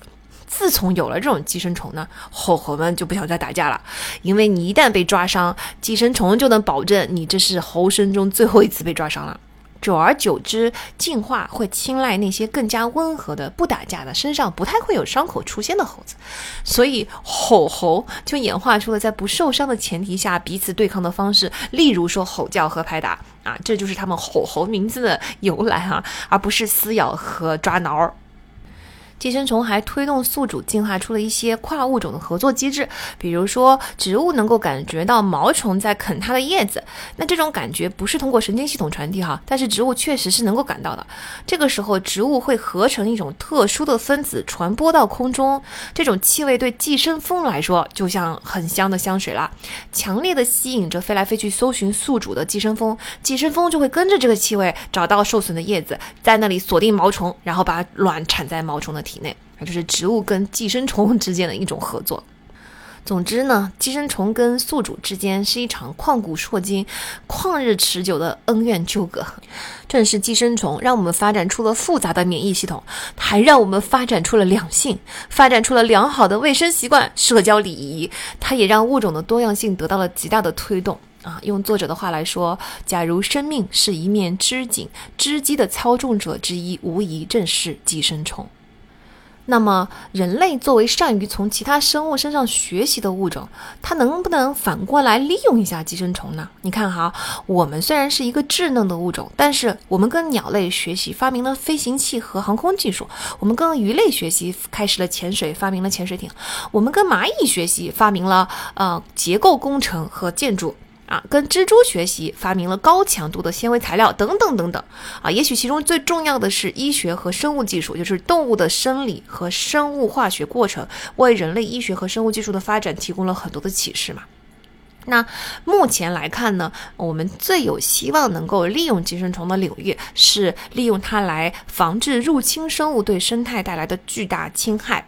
比如说，欧洲青蟹是一种臭名昭著的入侵动物，它是一种很贪婪的动物。英国的生物学家曾经观察到，一只青蟹仅在一天内就吃掉了四十只半英寸长的鸟蛤，就蛤蜊的那个蛤哈。这么会吃，当然入侵之后对当地物种的影响就很大啦。嗯，原来呢这种动物就只生活在欧洲的海滩，但是船只发明之后，它就到处乱窜。嗯，两百年前，嗯，它到达了美国，然后就在美国的东海岸蔓延。嗯，吞吃新英格兰和加拿大北部的贝类，曾经是新英格兰整个渔业基础的软壳蛤蜊，已经彻底的消失了。啊，一九九一年传来了一个大噩耗，有渔民在旧金山附近，就是西海岸，第一次捕到了欧洲青蟹，美国的海洋生物学家就集体陷入了恐慌，因为旧金山附近的每一种贝类都可以成为青蟹的猎物。而且哈，假如青蟹南下前往洛杉矶，或者是北上前往东北部的，呃，船只沿着海岸线蔓延，它就会在新的栖息地滋生，吞吃牡蛎呀、珍宝蟹呀，还有很多其他有价值的海产品。而且青蟹挖的洞穴会破坏堤坝啊、防洪堤和水道，这会造成更大的破坏，这就是将是一场大灾难了。我们经常听到这种外来物种入侵的危害的故事哈，为什么外来物种的侵害如此之大呢？以前我们学到的理论说的是本地物种没有进化出抵御外来物种的方法啊，现在我们已经知道了，要从新的角度来看，生态的平衡主要是通过寄生虫来达成的，并不是鹿没有进化出对抗狼的方法，所以数量减少了。鹿的对抗方法已经有了呀，就是靠数量取胜啊，你吃掉一些，我还有很多呀。如果数量平衡出现了破坏，那是因为寄生虫没有把狼的数量控制在平衡的范围内，或者说反过来说，我没有把鹿的数量控制在范围内，所以草地就会遭遇灭顶之灾。草地一旦消失，在草丛里面生活的各种动物也就会面临灭顶之灾，整个生态就会发生巨大的变化。也就是说，一个稳定的生态，它一定是寄生虫控制住了里边所有物种的数量。也就是说呢，嗯，在一个生态平稳的地方，好像是每一个物种身上都带有一个数量开关，这个开关就是寄生虫。那外来物种为什么这么？猖狂呢？它不是因为物种本身过于凶残，而是因为当一个外来物种到临的时候，它身上所携带的那个数量开关，也就是它的寄生虫，不一定跟它一起来了。这个开关既然没带，这个寄生虫既然没来，没有办法控制住它的数量，那它就开始大肆的繁衍。所以这才是啊，很多时候外来物种入侵比较凶残的原因。从这个角度看，很多的虫害，农作物的虫害也是一样的，并不是虫子变得特别的厉害，农作物还没有发进化出抵御它们的方法。很多时候，虫害虫害是因为虫子的数量实在是太多了，啊，就是它不知何故，暂时脱离了控制它数量的寄生虫大数量大增，才变成了可怕的虫害。那是不是从入侵者的故乡引入他的寄生虫，给他身上重新装一个开关，重建自然的约束，问题就解决了呢？哎，早在十九世纪的八十年代，科学家就已经想到这个方法了，当时主要就是为了治理虫害。因为寄生虫是一种永不衰竭的廉价的防虫剂，使用杀虫剂的农民每年至少还要给作物喷洒一次杀虫剂嘛。但是寄生虫它会不断的繁殖，追踪新的宿主。按照当时宣传的说法，就是只要你播种一次寄生虫，你的麻烦就彻底结束了。那二十世纪初呢，农民确实见证了生物防治的有效性啊，寄生蜂啊、寄生蝇啊等等其他种类的寄生虫，消灭了介壳虫、甲壳虫等等其他的害虫。啊，寄生虫并不能根治害虫，就是不能把所有的害虫全根除了，但是它可以把害虫控制在一定的数量内，让害虫不再对整片农田产生威胁。虽然生物防治它起到了很好的效果，但是。二十世纪三十年代的时候，农用化学品产业诞生了，生物防治瞬间遭遇了重大打击，一时间农民都开始转向廉价的、彻底杀死所有害虫的化学杀虫剂，随之而来四十年哈，都是化学杀虫剂统治的王朝。但是在这四十年中，杀虫剂的局限和危害也在逐渐浮现。你看，昆虫进化出了抗药性吧？啊，杀虫剂进入了食物链，导致呃食物链上的鸟产下了蛋壳儿极薄的鸟蛋，而且它可能还进入了其他的生物链的环节啊，给人类也造成了很多的威胁。总之呢，反对化学杀虫剂的环保运动就应运而生。年迈的生物防治大师终于见到了卷土而来的希望。在二十世纪六十年代，经过了几十年之后，生物防治终于重新抬头了。那当时是六十年代嘛，就是嬉皮士的年代，所以呢，新一代进入这个领域的年轻人中就有很多嬉皮士。他们惊愕地发现，跟他们并肩作战的很多人是三十年代哈打着整整齐齐的蝴蝶领结来上班的老老前辈。这两批人就形成了一支非常奇特的混合部队，就是三十年前、三十年后，但他们当然是站在统一阵线上啊！啊，害虫能够进化出抗药性，但是寄生虫它是会进化的，生物防治就比化学防治更有希望，而且也会会对环境带来嗯更小的化学影响。一个成功的生物防治的案例呢，是非洲的木薯拯救。啊，木薯之于非洲，就相当于大米之于中国。啊，木薯能长到将近一米高，它有宽阔的绿叶，这些绿叶和菠菜一样营养丰富，但是味道比菠菜还要好。而且哈，菠菜是没有没有那个能吃的根的，可是木薯的根是像番薯一样是富含淀粉的，所以木薯这个植物就非常的好，而且木薯的生命力非常的顽强，它能在其他植物根部会腐烂的地方，它也能生长。因此，在非洲比较湿润的一些村庄，木薯是人们与饥馑之间唯一的屏障。从象牙海岸的塞内加尔到印度洋岸边的莫桑比克，有两亿人是以木薯为生的。但是在一九七三年，木薯开始死亡。短短几年内，木薯产量大幅下降，供一家人一周生活的木薯，它的价格变得比一个月的工资还要贵。啊，那人们打开枯萎的木薯叶，就发现了很多白色的斑点，并且在放大镜下，斑点变成了数以千计的扁平的白色昆虫，它们被称为木薯棉粉介，粉红的粉啊，一个虫，一个介绍的介的那个介介虫。这种粉介的传播力极强，只要一片农田中的一棵木薯上有一只粉介，整片农田都难逃此劫。而更雪上加霜的是，木薯的播种是靠扦插。当人们剪下一根枝条去开辟一片新的农田，枝条上带的粉介就会立刻传遍新的农田。在粉介开始传播的六年之后，一九七九年，有一名瑞士的昆虫学家叫做汉斯·赫伦，来到了非洲，着手整治木薯粉介。他的第一步呢，就决定要找出这种粉介的寄生虫。首先呢，他发现这种粉介似乎是来自中美洲，也就是说，他在中美洲发现了跟这种粉介很相似的亲戚，这就很有意思了。因为木薯本身就来自于美洲哈，它是葡萄牙人在奴隶贸易中。带来非洲的一种植物，那个时候航程非常的漫长嘛，木薯是被放在底层的船舱里面的，海水就经常会进入泡在船舱里，然后杀死上面所有的东西，所以呢，寄生虫没有跟木薯一起过来。于是木薯就愉快的在非洲大地上生长了几百年，哎，直到有人把粉介也带过来了，很有可能是他可能摘了一个木薯的枝条，因为木薯的野生木薯其实长得很漂亮，那可能是当做装饰品，然后从飞机上带过来，于是粉介又开始在非洲大地上找到了自己曾经寄生的这个植物，但是在原产地美洲也有很多木薯养殖啊，可是却从来没有见过这种粉介哎。那赫伦就猜想说，这一定是因为某种大自然的约束力量啊，把粉介控制在了一定的数量内，所以在美洲它没有很猖狂。哎，这种大自然的约束力量，当然就是粉介肯定存在自己的寄生虫开关喽。那他就去美洲做考察，去找这种粉介到底在哪里，以及这种粉介身上会不会带有其他的寄生虫。他找遍了整个中美洲都没有发现这种粉介，他心想说：这粉介去哪儿了呢？他明明在中美洲有亲戚，有跟他很相近的其他的虫子，说明它的根源在此，它是在这里出生起家的嘛？那他到底去哪儿了呢？啊，然后一直到找到了这个南美洲，在巴拉圭才终于发现了这种粉介，而且是在一片很小的区域内。到实验室里面解剖这种粉介呢，果然找到它身上是有某种寄生虫的，是一种寄生蜂。也就是说，嗯，在中美洲和南美洲，这种寄生蜂把粉介的数量控制得如此之好，已经把它们的数量逼近了巴拉圭的一个角落里。让它变成了一种微不足道的害虫。一九八一年，赫伦在非洲一个木薯粉介肆虐的城市投放了第一批的寄生蜂，不到三个月，粉介种群就崩溃了。投放两年之后，赫伦和团队再去搜寻这种寄生蜂，发现它的范围已经扩大到了投放地外的一百五十公里。也就是说，你只要在这个地方投放一次，方圆一百五十公里之内，你都可以覆盖。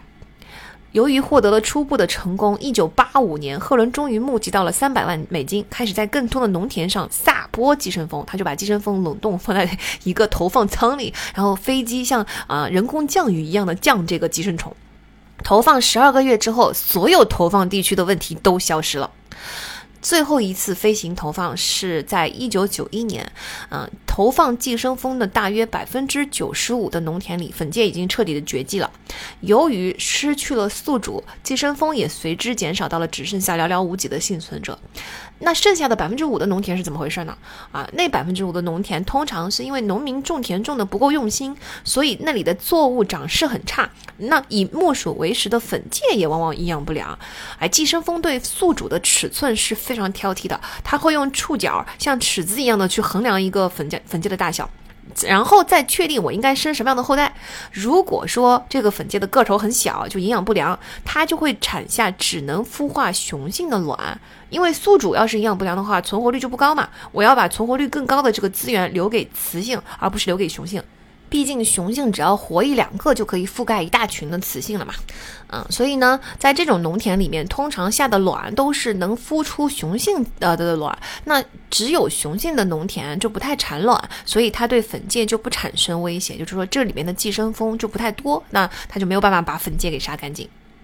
虽然有了这么成功的先例哈，但是在生物防治上其实真的是困难重重的，因为寄生虫是可能会向新宿主跳跃的。比如说我们前面说到的蟹奴虫，虽然它在控制青蟹的数量上肯定会起到非常卓越的效果。在这里，咱们可以小小的复习一下啊。首先，它能够阉割自己的宿主，对吧？那后代就少了。其次，它寄生的那些蟹还要跟健康的蟹去争抢食物的资源，那健康的蟹存活的又更困难了。那通过这些方法，它都能够呃很好的控制青蟹的数量。但是，万一要是它跳跃向珍宝蟹，然后让当地的珍宝蟹也灭绝了呢？以前也不是没有类似的惨败的例子啊。比如说，夏威夷森林就曾经引入过寄生蝇，它引入是为了治防治春虫，就是木字旁一个春天的春，啊，春虫。但寄生蝇也寄生了另外一种非常艳丽的本地昆虫，啊，这种昆虫目前已经基本绝迹了，这是意料不到的。啊，还有他们也引入了寄生蜂，引入是为了防治危害农作物的飞蛾，但是呢，它也扩散到了很多本地物种的身上。引入寄生蜂之前，夏威夷每年都会经历飞蛾大爆发，就高峰期，飞蛾粪便从树上掉下来的声音就像像下冰雹一样。啊，鸟类其实是要吃飞蛾的毛虫的，用毛毛虫来喂养雏鸟嘛。然而，自从引入了寄生蜂，当地飞蛾每隔一二十年才能够勉强爆发一次。那夏威夷的森林鸟类正在日益减少。生物学家认为，部分原因正是因为飞蛾的大量死亡，鸟类就此失去了食物。那没有鸟类为树木授粉和传播种子，森林本身也可能会受到很大的影响。哎，所以生物防治任重道远呐。那虽然投放寄生虫是要谨慎的，不过呢，已经存在在一个生态系统中的寄生虫还可以起到另外一个作用，那就是生态哨兵。啊，寄生虫的存在意味着一个生态系统是非常健康的啊，这个可能有一点反直觉哈，因为我们总是下意识的觉得说一个系统的健康出了问题才会开始长各种各样的虫子。实际上是相反的。如果寄生虫从一个生态系统消失了，才意味着这个系统出了大的问题。为什么呢？因为寄生虫在整个生命周期中对污染的毒害是特别敏感的。一个原因就是它们在转移宿主的过程中会暴露在自然界里。比如说吸虫，它要在水里先寄生螺类嘛。那污染严重的水源中，寄生虫就少，那动物身上的寄生虫就会更少。另外一个原因是因为寄生虫位于许多生态链的顶端。哎，生态链是什么意思呢？比如说哈，你往水中倒入一些含镍的废水，那小动物吸收了一些，可能对它来说不是太大的问题。但是随着镍在生态链中逐渐上升，也就是说啊，螺吸收了一些，可能没什么问题。小鱼就吃螺丝，大鱼吃小鱼，鸟类吃大鱼啊。随着这个生态链逐步上升，污染物的浓度就会越来越高。那顶级捕食者，也就是在这个刚才说的链条中，就是鸟类。鸟类身上的寄生虫，就是比顶级捕食者更高一级别的，它就是在生态链的顶端嘛。啊，那这种寄生虫身上的污染浓度就非常的高。还有呢，寄生虫往往会有多个宿主，每一个宿主占据一个生态位。如果有一个生态位上的宿主啊数量在大量的减少或消失，那寄生虫就没有办法存活。我们要发现一种动物的减少，往往需要很长的时间，就是这个发现是很延后的。但是我们只要看看寄生虫的数量，如果数量减少了，因为我们可以在很多种动物身上都发现这种寄生虫嘛。如果它的数量减少了，就说明在它的转移宿主的这条链条上，有一种宿主的数量正在减少，导致寄生虫减少。这个时候，我们就能更敏锐地发现整个生态系统有一个物种是在减少的。听到这里，相信你们跟我一样，已经开始慢慢意识到，寄生虫似乎是地球母亲的一种强劲的自我调节，甚至可以说就是地球的免疫系统的一部分。而我们生活在地球母亲的身体中，从她的身体里面汲取养分。但是跟其他动物不同哦，除了人类之外的其他生物，大多数是地球新陈代谢的一部分，因为它们吃进去的东西，最终又会重新回到大自然中。一只萤火虫死了之后，用来发光的磷就会进入土壤，它可能会被一棵树吸收，然后呢送进一片树叶，这片树叶飘落的时候落在了溪流里，慢慢的汇聚进进了江河，慢慢的最终又进入了到了大海。那在大海中有光合作用的浮游生物吸收了这个磷，又被吃草的磷虾给吃掉了。哎，磷虾通过粪便把磷释放到海洋深处，又被游荡的细菌吸收，最后循环回到海面上，在很多很多年的沉淀之后，就沉淀在海床中。你看，所有的一切是不是最终都会回到大自然的怀抱？但唯有我们人类在破坏这个回到大自然怀抱的循环，我们在改造。地球这个宿主啊，建造了自己生态位的居住环境，我们在危害地球的健康。从这个角度上来说，在地球上生活的这么多个生物中，唯有我们人类才是地球的寄生虫。而且看起来我们人类还是不太聪明的那种寄生虫，因为聪明的寄生虫知道，一旦宿主不健康了，一旦宿主死亡了，自己也活不了，所以它一定会把宿主的生命质量控制在一定的程度之内。而我们人类在干什么呢？我们人类却在涸泽而渔。那作为我们的宿主，地球也有自己对抗寄生虫的方式。我跟朋友聊起这本书的时候，说到这个部分，我才刚刚讲了一句话哈，朋友已经脱口而出说：“那新冠就是地球免疫系统的对抗方式。”我还真没想到那上头。以前我也听过这一类的言论哈，说病毒就是地球在自我进化，但是呢，我总把这种言论看看作是一种拟人的修辞表达。也就是说，在我以前的理解中，病毒是人类扩张过快的一种自然现象，这是没错的。但它总不可能是地球自动发出的一种自主进化行为吧？所以这是拟人嘛？拟人。可是想一想，我们的免疫系统哈，对抗人体疾病的反应，免疫系统也是针对不同局面采取了不同的策略跟反应。我们这个时候往往就会表达说，我们的身体在主动对抗疾病啊。那这跟地球碰到了某一种局面，触发了某一种免疫系统的相应的处理策略有什么本质区别呢？可能有些朋友听到说人类是一种寄生虫，还是会产生一些不适感啊。其实换个角度想想啊，这也是对人类的最高赞誉。毕竟我们现在已经知道了，寄生虫才是进化树上的最高点啊。从有生命开始，就有了寄生行为。嗯，寄生行为推动了有机物的产生，无数的新生命一批批的出现，无数的寄生虫也随之进化出来。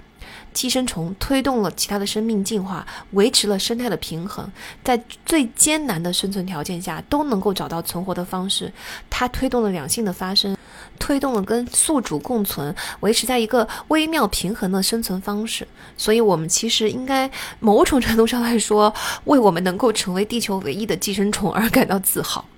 同时呢，我们作为一个非常非常稚嫩的新的寄生虫种类，也应该对宿主的生存力量保持敬畏，向拥有四十亿年历史的前辈寄生虫们学习，好好的去保持平衡。今天的故事就讲到这里啦，大家喜欢这一类的故事吗？老样子，欢迎在留言区留下你的感受，也欢迎到读者群来跟我们继续讨论哦。加入读者群的方式我就会放在本期的文案里。那我们下期再见，拜拜。